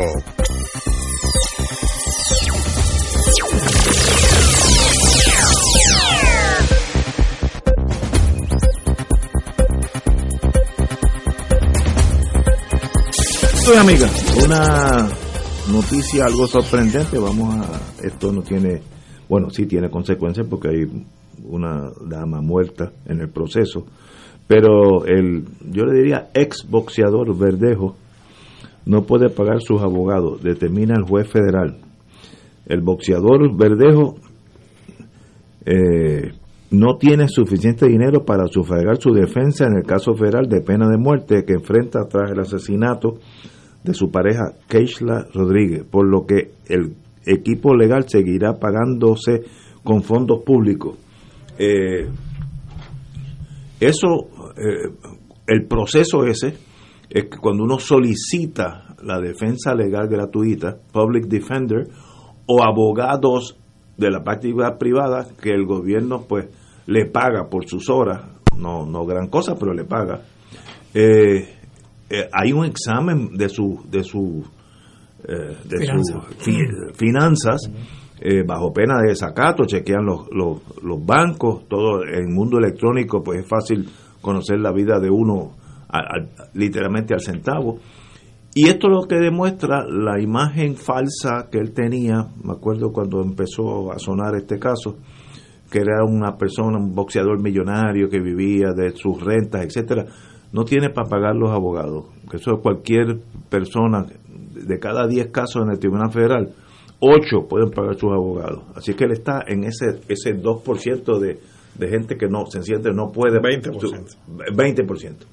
Eh, y tal vez eso contribuyó a- a- al acto tan absurdo, torpe, ilógico, y es el chocar con la realidad de que había unos parámetros tal vez en su comunidad de que él era el hombre del dinero y todo era una cosa falsa, no sé si eso contribuyó, pero sí eso demuestra la realidad económica de este señor que no estaba del nada bien.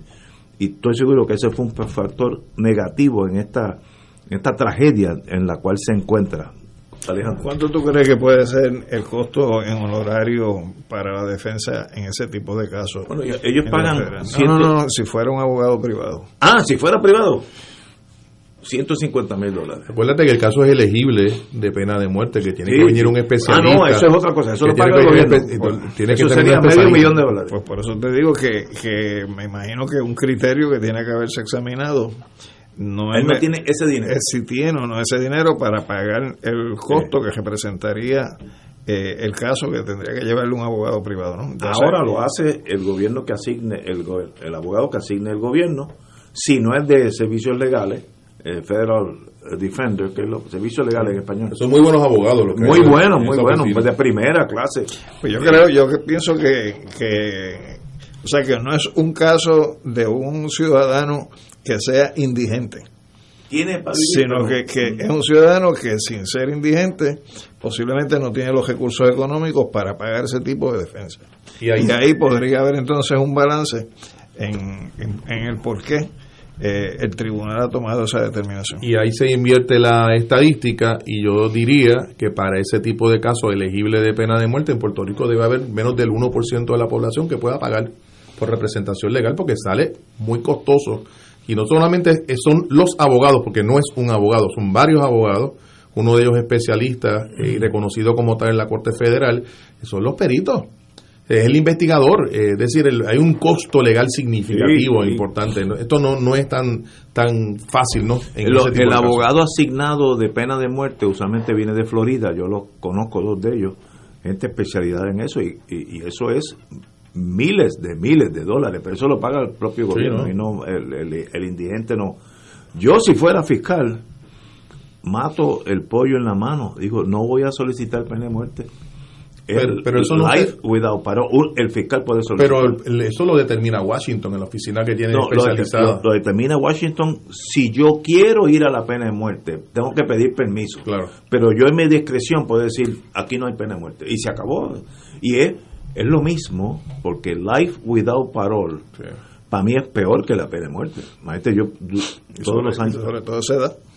No, no, y ese, ese es un- casi como los nietos Y míos, una- se le queda una vida por delante. Una vez entra en el 27 sistema- años tiene. Una vez entra en el sistema de cárceles federales. Se pierde el sistema. No, va a estar movi- lo van a estar moviendo Sí, de sitio en sitio eh, por el resto de su vida. ¿no? O sea, no va a tener ni siquiera la oportunidad de desarrollar, digamos, unas raíces No, en algún lugar en particular. no.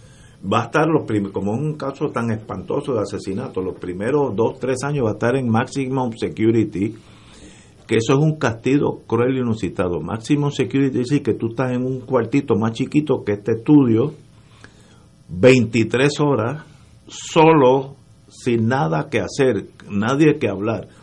Una hora al día te dan una vuelta por, por el gimnasio, por y, donde y sea. posiblemente sin tonalidades de color dentro Sí, de la celda. Sí, sí, es- es- eso es una cosa espantosa. eh, y yo he visto gente que ha entrado allí lleno de Claro. brillo y salen bien mansitos, porque es un sistema hecho, para mí es una crueldad, pero existe. Eh, y entonces, si da algún problema, yo tuve un muchacho, me acuerdo que era de Carolina, y era problemático, era- yo le llamaba entre amigos siete machos, porque era un tipo bravo. El sistema lo que lo mandó a Alaska. No en Alaska, en Anchorage, que, que da al mar, no, Alaska en el mismo medio del estado. Hicieron una prisión durante la Segunda Guerra Mundial para los pilotos de la Fuerza Aérea Alemana. Que allí, mira, pueden dejar las puertas abiertas y no puedes caminar 200 millas a 25 bajo cero. Eso no, no vas a llegar. Y ese muchacho por poco se vuelve loco. Y el lenguaje, todo, todo cambia, la comida, todo, tu vida cambia. Y yo de verdad preferiría no vivir preso así. Eh, si la vida me tiene que acabar ahora, después de un coñac, of course, que se acabe. Pero eh, por eso es que yo, yo fiscalía, no solicito pena de muerte. Yo sé que es conf- conflictiva, porque aquí hay gente que quiere que todo lo contrario, pero Oye, una noticia colateral a- al caso de Berlejo. Yo todavía no entiendo, y creo que el secretario de, Justicia, yo creo que debe de explicar un poquito más, eh, por qué renunció a radicarle asesinato al estatal? Eh, bueno, primero, él no, no ha renunciado en el sentido jurídico. Él no va a radicar asesinato. Yo tuve un caso que por X cosas no salió tan mal como se esperaba en el Tribunal Federal y entonces lo acusaron estatal. Porque el asesinato no prescribe. Yo sé que no, prescribe. Lo pueden, acusar de aquí a pero, tres y, años. Y tampoco lo están acusando de asesinato en la federal. Son, son, son, delitos diferentes, ¿no? No veo, no veo. Es la misma ofensa, porque fíjate que los delitos de la son federal. los mismos hechos. Exacto, pero fíjate que los delitos de la federal tienen un componente, un elemento que es la muerte de una persona dentro del contexto del delito de, de secuestro, dentro de la, lo que el del carjacking y, el, y la pena que se impone o es muerte o es cadena perpetua, o sea que tendría pero, tendría pero, una, una consecuencia pero, similar. Pero yo pienso que pueden haber elementos del delito diferenciados. Sí, claro. Y entonces, al haber elementos del delito diferenciados, pues no es lo mismo, por ejemplo, que te acusen a ti de secuestro carjacking con los elementos de ese delito, que te acusen de asesinato en primer grado con los elementos del delito bajo el Código Penal de El- Puerto Rico. La muerte en el carjacking es un agravante a la, a la pena, no, es un, no es un delito, es un agravante. Eh, es como si fuera convicto dos o tres veces, pero es un agravante. Pero estatalmente hay jurisdicción por asesinato en primer grado, el clásico. Pero también hay que ser práctico. Este, este joven se, se enfrenta a, a un caso, ya, ya estoy seguro que el secretario, secretario de Justicia ha visto la prueba, un caso cuesta arriba, bien cuesta arriba. Por tanto, debe el Estado gastar fondos, empezar esa maquinaria, con quedarse eh, observando que venga el otro y si el juez le pone live without parole, se acabó pero el caso. Pero también es un concepto que hay, desde el punto de vista del gobierno que nosotros tenemos, de, de darle luz verde a todo lo que sea la federalización, eliminando la responsabilidad que tiene el gobierno de Puerto Rico desde el punto de vista de sus instituciones legales. Entonces, como aquí la moda es todo lo que sea federal, es lo que hay que hacer, pues una forma de ir federalizando la estructura del procesamiento criminal en Puerto Rico. Pero fíjate, no, no podemos dejar a un lado lo resuelto en el caso de Sánchez Valle sobre la doble exposición, eh, y que habla de, de la doble exposición eh, por la misma ofensa. eh, y, la palabra que utilizan no es delito, es ofensa. Eh, y yo creo que el análisis que hizo el secretario de Justicia debe estar sustentado precisamente en lo adjudicado en el caso de Sánchez Valle en el Pero es que, 2016. es que ofensa es del término inglés. Nosotros usamos el término de, de- de delito, no usamos el término de ofensa. Entonces me parece, repito, que cuando tú examinas la estructura, como dice Ignacio, de carjacking, el agravante es la muerte para, para la cadena No es el perpetua, delito. no es el delito. Pero cuando tú vas a la disposición del Código Penal y vas a la definición de lo que es un asesinato, lo que sería el asesinato en primer grado, los elementos del delito pueden haber unos que coincidan y otros no. El día de hoy el secretario dijo, este Domingo Emanueli, que iban a revisar los acuerdos que hay con la jurisdicción federal desde el 2010, aquel memorando de entendimiento, recuerdo que fue en enero del 2010, en la época de Fortuño, que se hizo público. Y que ese memorando lo que hacía era que refería a casos de kayaking, de armas, de, eventos ocurridos en Puerto Rico, la policía los investigaba, los refería a los federales y allá atendían el caso judicialmente con la prueba con la investigación que había hecho la policía de Puerto Rico, la- la- el negociado de ciencias forenses, eh, la- los fiscales que levantaban el cadáver, etcétera. Eh, dijo hoy Domingo Emanuel que querían revisar ese acuerdo y la parte interesante es que lo primero que deben de hacer es hacerlo público. Porque después del 2010 ese acuerdo se ha revisado en varias ocasiones por administraciones del Partido Popular y del Partido Nuevo Progresista y no han querido hacerlo público. Nosotros estuvimos involucrados en una campaña contra la pena de muerte y lo pedimos.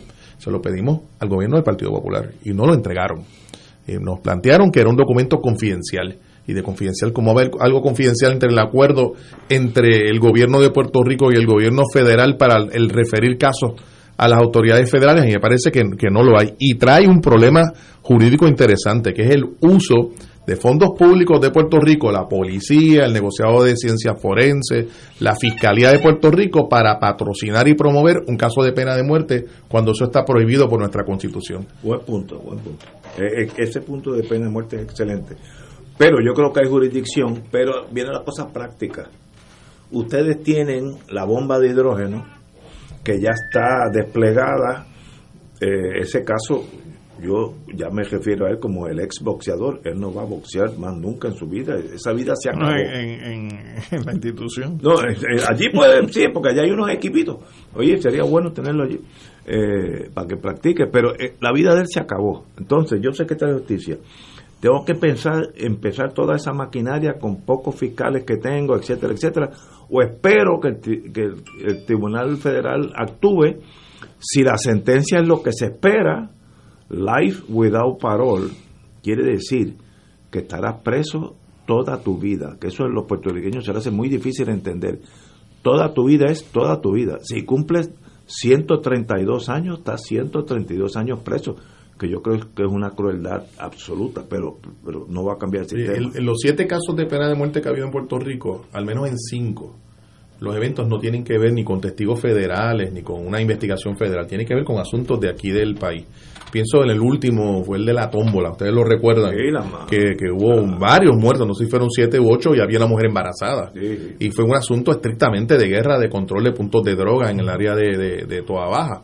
Eh, y los federales asumieron eh, la- toda la jurisdicción, a pesar de que pasó lo mismo que en este.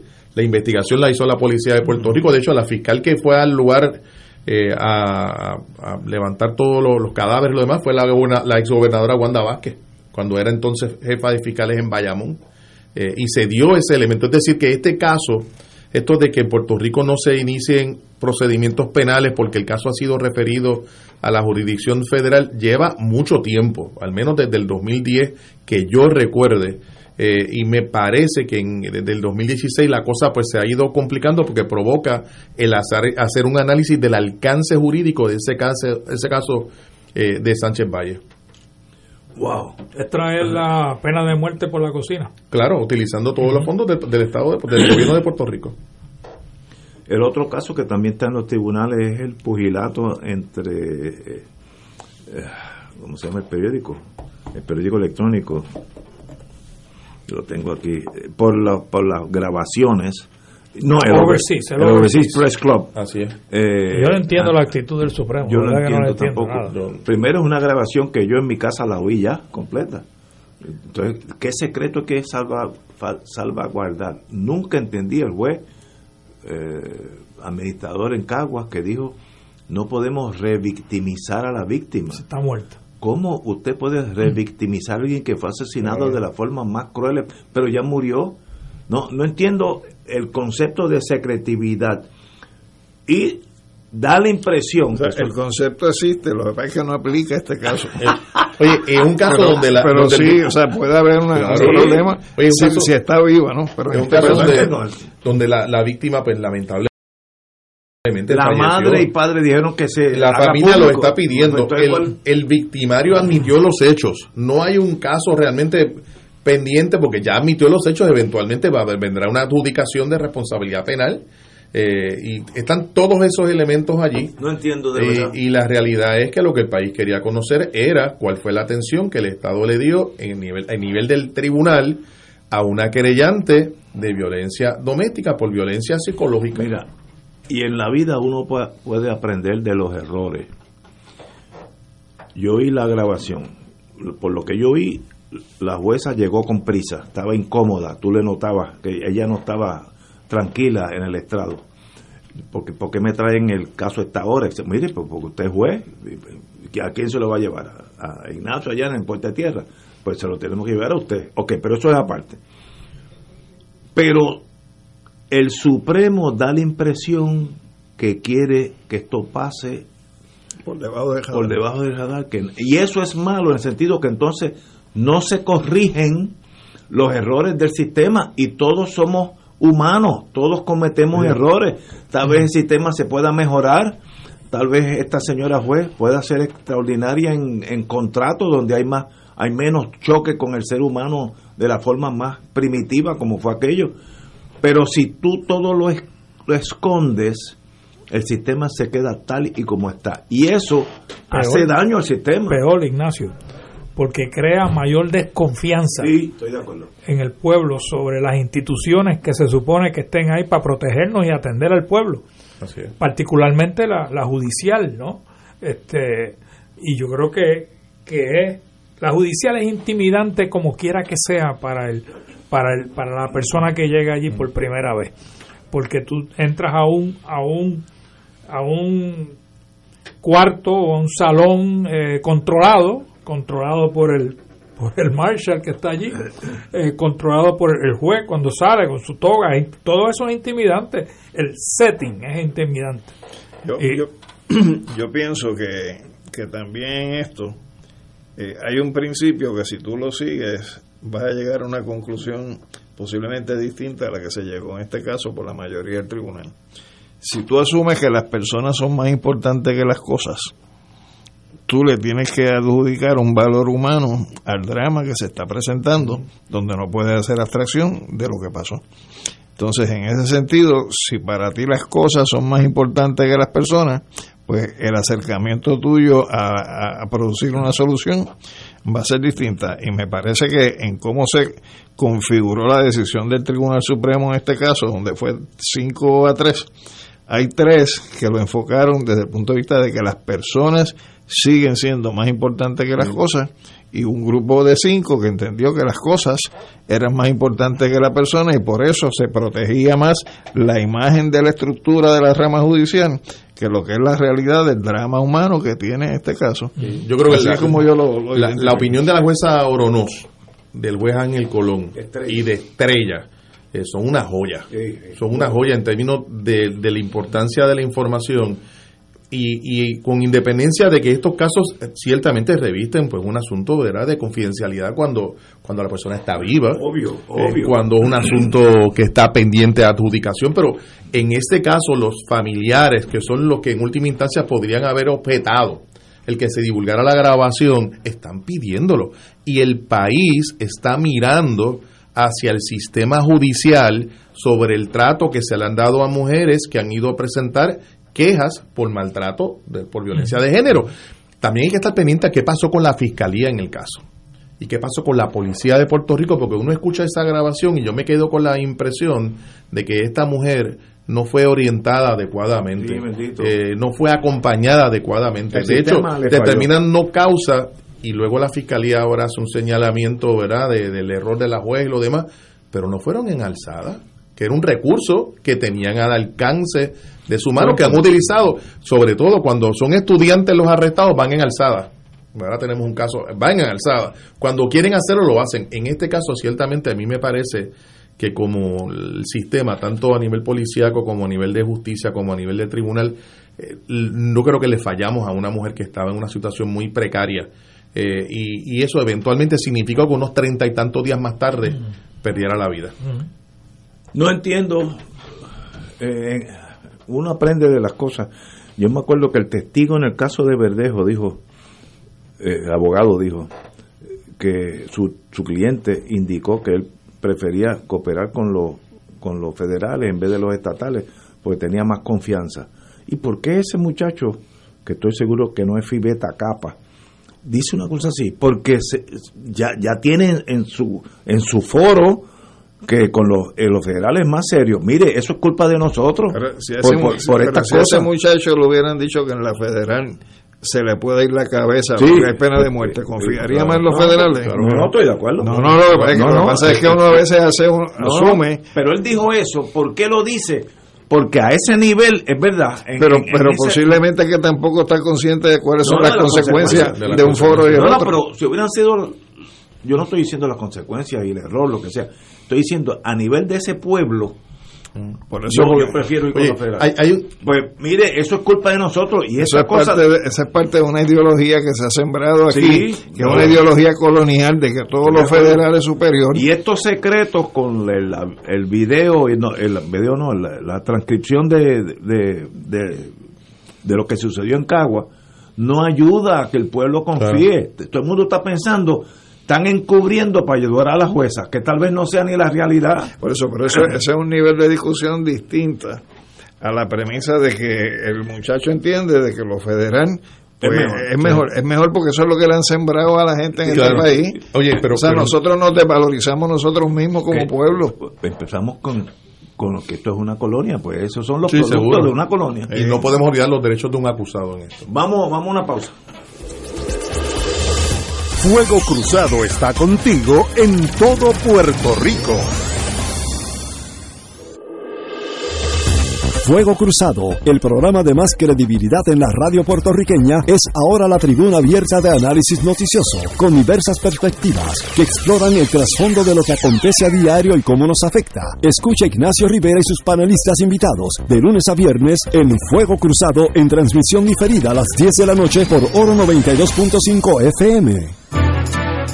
AESA, la pequeña gigante, te invita a sintonizar su espacio radial AESA Informa. Todos los jueves a las 4 de la tarde se estará ofreciendo información relevante a los pensionados y jubilados de Puerto Rico. Te esperamos a esa imparable, auspiciado por MMM Alianza.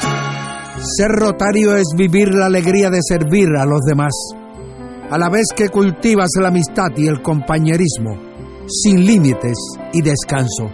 Mensaje del Club Rotario de Río Piedras. Buenos días familia. Es la casa a la que siempre puedes llegar sin invitación. A las 10 de la mañana, Judith Felicie es tu anfitriona para conversar sobre medicina, psiquiatría de niños y adolescentes, artes, derecho, valores y fe. Todos los días por Radio Paz 810 AM. Buenos días familia. Donde una conversación parece demasiado corta. Buenos días familia. De lunes a viernes por Radio Paz 810 AM. De todo un poco, con Manolo Almeida, el más ameno en tus mañanas por Radio Paz 810 AM. De martes a viernes a las 9 de la mañana. Notas positivas, salud, ambiente, negocios y entretenimiento. De todo un poco, martes a viernes por Radio Paz. ¡Estamos vivos! Y ahora continúa Fuego Cruzado.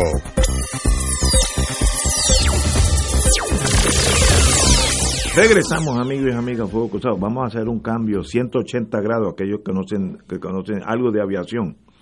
Eh, la primera vez que discrepo de mi querido hermano y amigo don Manuel Sidre, secretario de Desarrollo Económico, donde en la página 4 de Caribbean Business, que salió ayer o hoy, eh, sencillamente indica que hay que tener mucho cuidado con continuar la reforma laboral, la cual, entre otras cosas, implica el considerar un sueldo mayor a 7.50, creo que 25. 7.25. Eh, y dice pues otras cosas que se puede afectar la economía, etcétera, etcétera. Dice que eso se puede negociar con Washington para que sea otras cosas. De esa cosa de ellos sabe más que nosotros, pero ¿La, la economía de quién? Porque la economía que está cobrando su salario sí Ah. se puede afectar muy positivamente. seguro y y por, la gente dice pero es que entonces habría menos trabajo no es que ahora hay muchos muchachos y muchachas que tienen dos trabajos. Ignacio, ¿sabes? es y porque no le da 725 Eh, es que no- yo, yo creo que uno no puede soplar frío y caliente a la misma vez. O sea, si tú el 27 de julio de 1998 apruebas la ley 180 y establece que una vez desmantelada la ley de salario mínimo, una vez desmantelado la Junta de Salario Mínimo, una vez desmantelados los decretos mandatorios, tú proclamas, que esto es el gobierno de Pedro José yo, que el salario mínimo en Puerto Rico va a ser el salario mínimo federal. O sea, ¿por qué cuando es un partido que lo que promueve es que debemos tener los mismos derechos y beneficios que nuestros conciudadanos del norte, a la hora de hacerle justicia a los trabajadores, pues entonces resulta que debemos estar incluso con un submínimo, eso lo están planteando alguna gente que son defensoras de esa misma ideología estadista. Buen punto. Entonces, si, si tú quieres la igualdad, pues la igualdad va a todas. O sea, tú no, tú no puedes decir Sí, que sí, quiero para una cosa así, para otra no. Entonces, en ese sentido, si eso es lo que dice la ley, pues eso es lo que tiene que ocurrir, que si sube el salario mínimo federal, tiene que subir el salario mínimo aquí también. Es que es automático es la Por eso, pero si eso es lo que dice la ley. Como Galliza que exageraba para presentar un punto. Si le dejas los sueldos a los comerciantes, la esclavitud sería la solución Seguro. perfecta. El trabajo voluntario. El trabajo voluntario. Yello, tú que conoces Mira. eso y que has estado en ese mundo. La, yo, mira, déjame decirte, yo fui asesor de Manolo cuando estuvo de presidente de la Asociación de Productos de Puerto Rico. Y digo eso para que, obviamente, sepa la radioaudiencia de mi trasfondo con, con Manolo. Y estoy de acuerdo contigo, eh, Ignacio, estoy totalmente en desacuerdo con lo que él está planteando. Eh, primero porque los 725 es un salario de muerte, de, hambre, un salario de hambre. Eh, inclusive eh, el aumento, y, además se están creando dos, dos, dos sistemas. Mira, Biden le subió al salario mínimo a 15 dólares a todos los que trabajan con contratistas federales. O sea que ya hay una gente en Puerto Rico que tiene que son empleados de contratistas federales que están ganando 15 dólares la hora.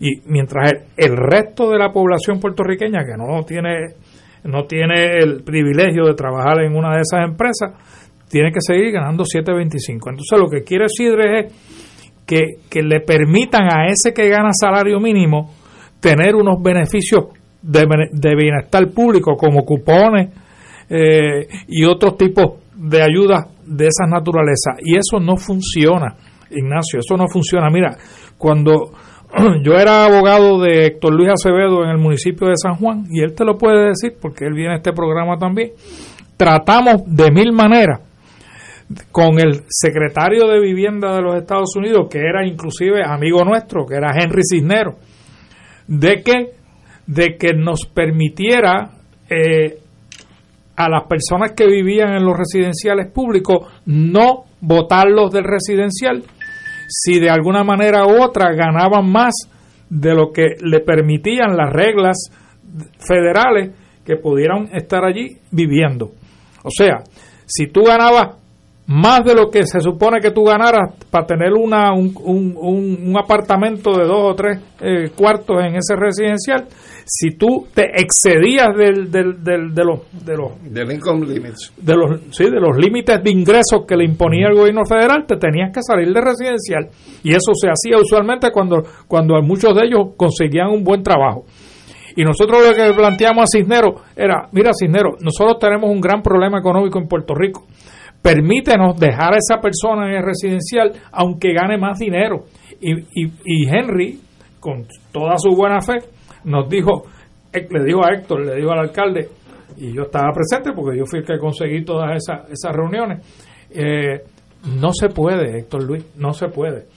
Lo mismo pasó, nos pasó cuando eh, Rafael Hernández Colón trajo a Puerto Rico un programa nuevo que se llama Pan y Trabajo, que ahorita estábamos discutiendo. Pan y Trabajo el, el, pan y trabajo nos costó como dos años de cabildeo eh, y yo fui el, el, negociante principal de ese, de ese programa eh, y con Berrocal, con José Berrocal, que era el asesor legal de don eh, Hernández Colón en Fortaleza. Y lo que queríamos es coger un mínimo de, un cantito de, los fondos que recibíamos de, para cupones para dedicarlo a, la, a las industrias de la, de la montaña donde más desempleo había para bajar el desempleo. ¿Y qué, era lo que, lo que hacía Pan y Trabajo? Pues Pan y Trabajo le decía al patrono, mira patrono, yo te voy a dar el 50% de lo que yo le doy a esta persona en cupones para que tú lo machees con un 50% y emplees a esta persona. O sea que te estoy subsidiando el empleo 50% con los fondos del PAN. Y eso funcionó tan, funcionó tan bien que inclusive Pedro Rosselló le echó loas cuando llegó a la gobernación. Yo no sé por qué después, quizás puedes invitar un día a Aníbal Acevedo Vila que te explique por qué él lo, lo quitó. Pero lo que está planteando Manolo no es algo que se puede conseguir con facilidad. Es bien trabajoso porque la mentalidad del americano en términos de los cupones es que esto es un subsidio a la agricultura de Estados Unidos. Esto no es un subsidio para el individuo que recibe los, cupones. Claro que recibe los cupones y compra alimentos, pero el, ¿por qué lo maneja el Departamento de Agricultura Federal y no el de el de bienestar social es porque el, el, el gran beneficiario de, ese programa es el agricultor. Y lo mismo fue antes con la prera. Exacto. Así que esto que dice Manolo quizás suena bien, pero es bien difícil de conseguir, es mucho más fácil conseguir que te aumenten el salario mínimo. Aún así es difícil porque los republicanos no lo quieren hacer. Biden va a tener gran problema en, llevarlo a 15 dólares. El problema es que el salario mínimo se puede aumentar sin la intervención del presidente. En Nueva York es 15 dólares Sí, la hora. sí. En Seattle es 15 dólares la hora. Lo único que, que tiene que hacer aquí es Pierluisi pedirlo o la legislatura legislarlo y ponérselo en el escritorio de Pierluisi. Enmendar la ley 180. Eso es todo lo que tienen que hacer. Pero eso, esto de que está, que está Manolo proponiendo es, es un grave error y no lo va a conseguir. Yo eh, eh, le he preguntado a mis cuatro hijos que están en diferentes estados, New Hampshire, Massachusetts, Maryland y Texas, si hay salario de 7.25, en ninguno de esos estados los hay, porque la economía jala más que la realidad. Entonces, pues si tú pagas 7.25 vas a tener un restaurante vacío, porque no, no va a tener ayudante. Y aquí, cerca casi el 30% de la fuerza de trabajo en el sector privado, lo que devenga es 7.25 la hora. Mira, McDonald's acaba de subir a 8.25. Como Aquí. si- aquí en Puerto Rico, como si eso fuera la gran cosa, pero lo subió, ¿no? Pero por, lo, por lo menos sí. dio, dio un frente. Según los- los- los ingresos de, de pobreza, solamente te supera el de una persona. El ingreso por pobreza por una persona son 12 mil y pico de dólares y esto te supera un poquito más, como 16 mil creo que se pagaría. Cuando tengas una familia, Ah, ya estás en el Pero nivel si, de pobreza. si tú eres una madre que tienes dos hijos, No, no, no. no. que ya son tres en la familia, todavía está por debajo de la pobreza, así que aunque McDonald's ha hecho un, un esfuerzo, no no sirve, o sea, no funciona. Oye, e- e- entonces provoca la situación esta que llaman del trabajo precarizado, que es que la pobreza ya no está asociada estrictamente al desempleo, sino incluso a ese tipo de empleo. Claro. Y, y hay un detalle que es que el problema es que aquí se congelaron en que como el salario mínimo es el salario mínimo federal, pues no ha habido un proceso evolutivo donde se haya ido aumentando poco a poco el salario por parte de los patronos a los trabajadores. Por lo tanto, si mañana te ponen el salario mínimo en 15, realmente es un impacto donde se duplica el salario. Sí, Pero si tú hubieras estado yendo en forma progresiva, Sí, pues sí. el impacto es mucho menor y la realidad es que en Estados Unidos eh, lo que para nosotros es el salario mínimo, aquí es el salario máximo para un 30% de la fuerza de trabajo. En Estados Unidos la diferencia es que en lugar de ser 30% como es aquí, es apenas un 3% el que está en el 725. Por lo tanto, un impacto para los que estén ganando 11 o 12 dólares hoy, de que lo pongan a 15, la brecha se, se reduce a 3 pesos. Aquí no va a ser así. Y aún así, 15, por, 15 dólares la hora en Nueva York también es un salario No, de no, hambre. tampoco es gran cosa. No, y no es. o sea, Por pero- la economía, ¿no? Por la economía que hay en Nueva York. Eh, la- el costo de la vivienda en Nueva York es una cosa... En, en la ciudad de Nueva York, no en estado. Sí, sí. cuando, para que veamos las diferencias de las economías, cuando General Electric se mudó a Petionville, en Haití, a una, una planta de aquellas twin plants de, de- de ensamblaje, el sueldo era 32 centavos la hora. 32 centavos la hora. Y eran los privilegiados del sistema. Una cosa, bueno, GE tuvo que pagarle el almuerzo, que venía una guaguita, era- y para ellos el que le pagara un almuerzo era algo como brincaron al siglo XIX, será. Pero demuestra que hay diferentes economías y nosotros no estamos a nivel de California ni Texas, porque no tenemos economía, pero tampoco estamos pegados a- al altiplano de Bolivia, ¿no? Así que tenemos, eso de 7.25 está pasado de, de que suba. Y está provocando un problema social porque provoca una situación de desigualdad que está asociada a una serie de, de situaciones muy negativas para la, la población. Oye, a- antes de irnos, luz verde del Senado a los nominados de Transportación Obras Públicas y de DACO, eh, eh, esto se llama Ailín Vélez Vega como secretaria de Transportación, eh, creo que es ingeniera, y al señor Terilyn Sastre como administradora de Asuntos de Menores, perdón, eso no es de DACO. Edan Rivera Rodríguez Daco. Así que el Senado finalmente comienza a caminar, ya era tiempo. Falta uno de los más importantes, que es el Hammer. Selhammer pasó la- el Senado. Sí, pero falta la Cámara. La Cámara Cámara. lo tiene en hold, esperando a ver qué va a pasar con Luma. Y falta el Contralor también. Sí. Ese, ese va, va a estar más difícil, ¿sabes? El cual, el Eh, contador, el Contralor. contador, según las vibraciones, es negativo hasta ahora. yo no sé quién es, pero lo que Manuel, he oído. Manuel Torres, yo lo conozco. eh. ¿Cómo, cómo fue que te dijo Jaramillo el viernes? No es lo mismo jugar en zona que jugar cuerpo Sí, a cuerpo. cuerpo a cuerpo. Sí, sí, sí. Oye, le deseo a los muchachos de Lautier mucha suerte porque se están jugando eh, momentos bien importantes con Lautier y el contrato de Luma y electricidad y todo eso. Y nosotros que somos los que Lo que, recibimos la electricidad. a, lo que vamos a pagar los platos rotos. Sí, somos a- a fin Y tú de sabes lo- el, el miedo que yo tengo, que cuando entre Luma en operación, el primer apagón se lo van a achacar a Lautier. Sí, eso va a pasar. Claro. Pues eso es sabotaje de Lautier. Hombre, tú sabes, eso es lo que va a pasar. Ay, Dios. Señores, tenemos que irnos, así que será hasta el lunes, lunes di. Así que estaremos- Lun- Lundi en francés. Lunes, oh, pues fíjate, podemos cubrir casi toda Europa. Hasta el lunes, amigos.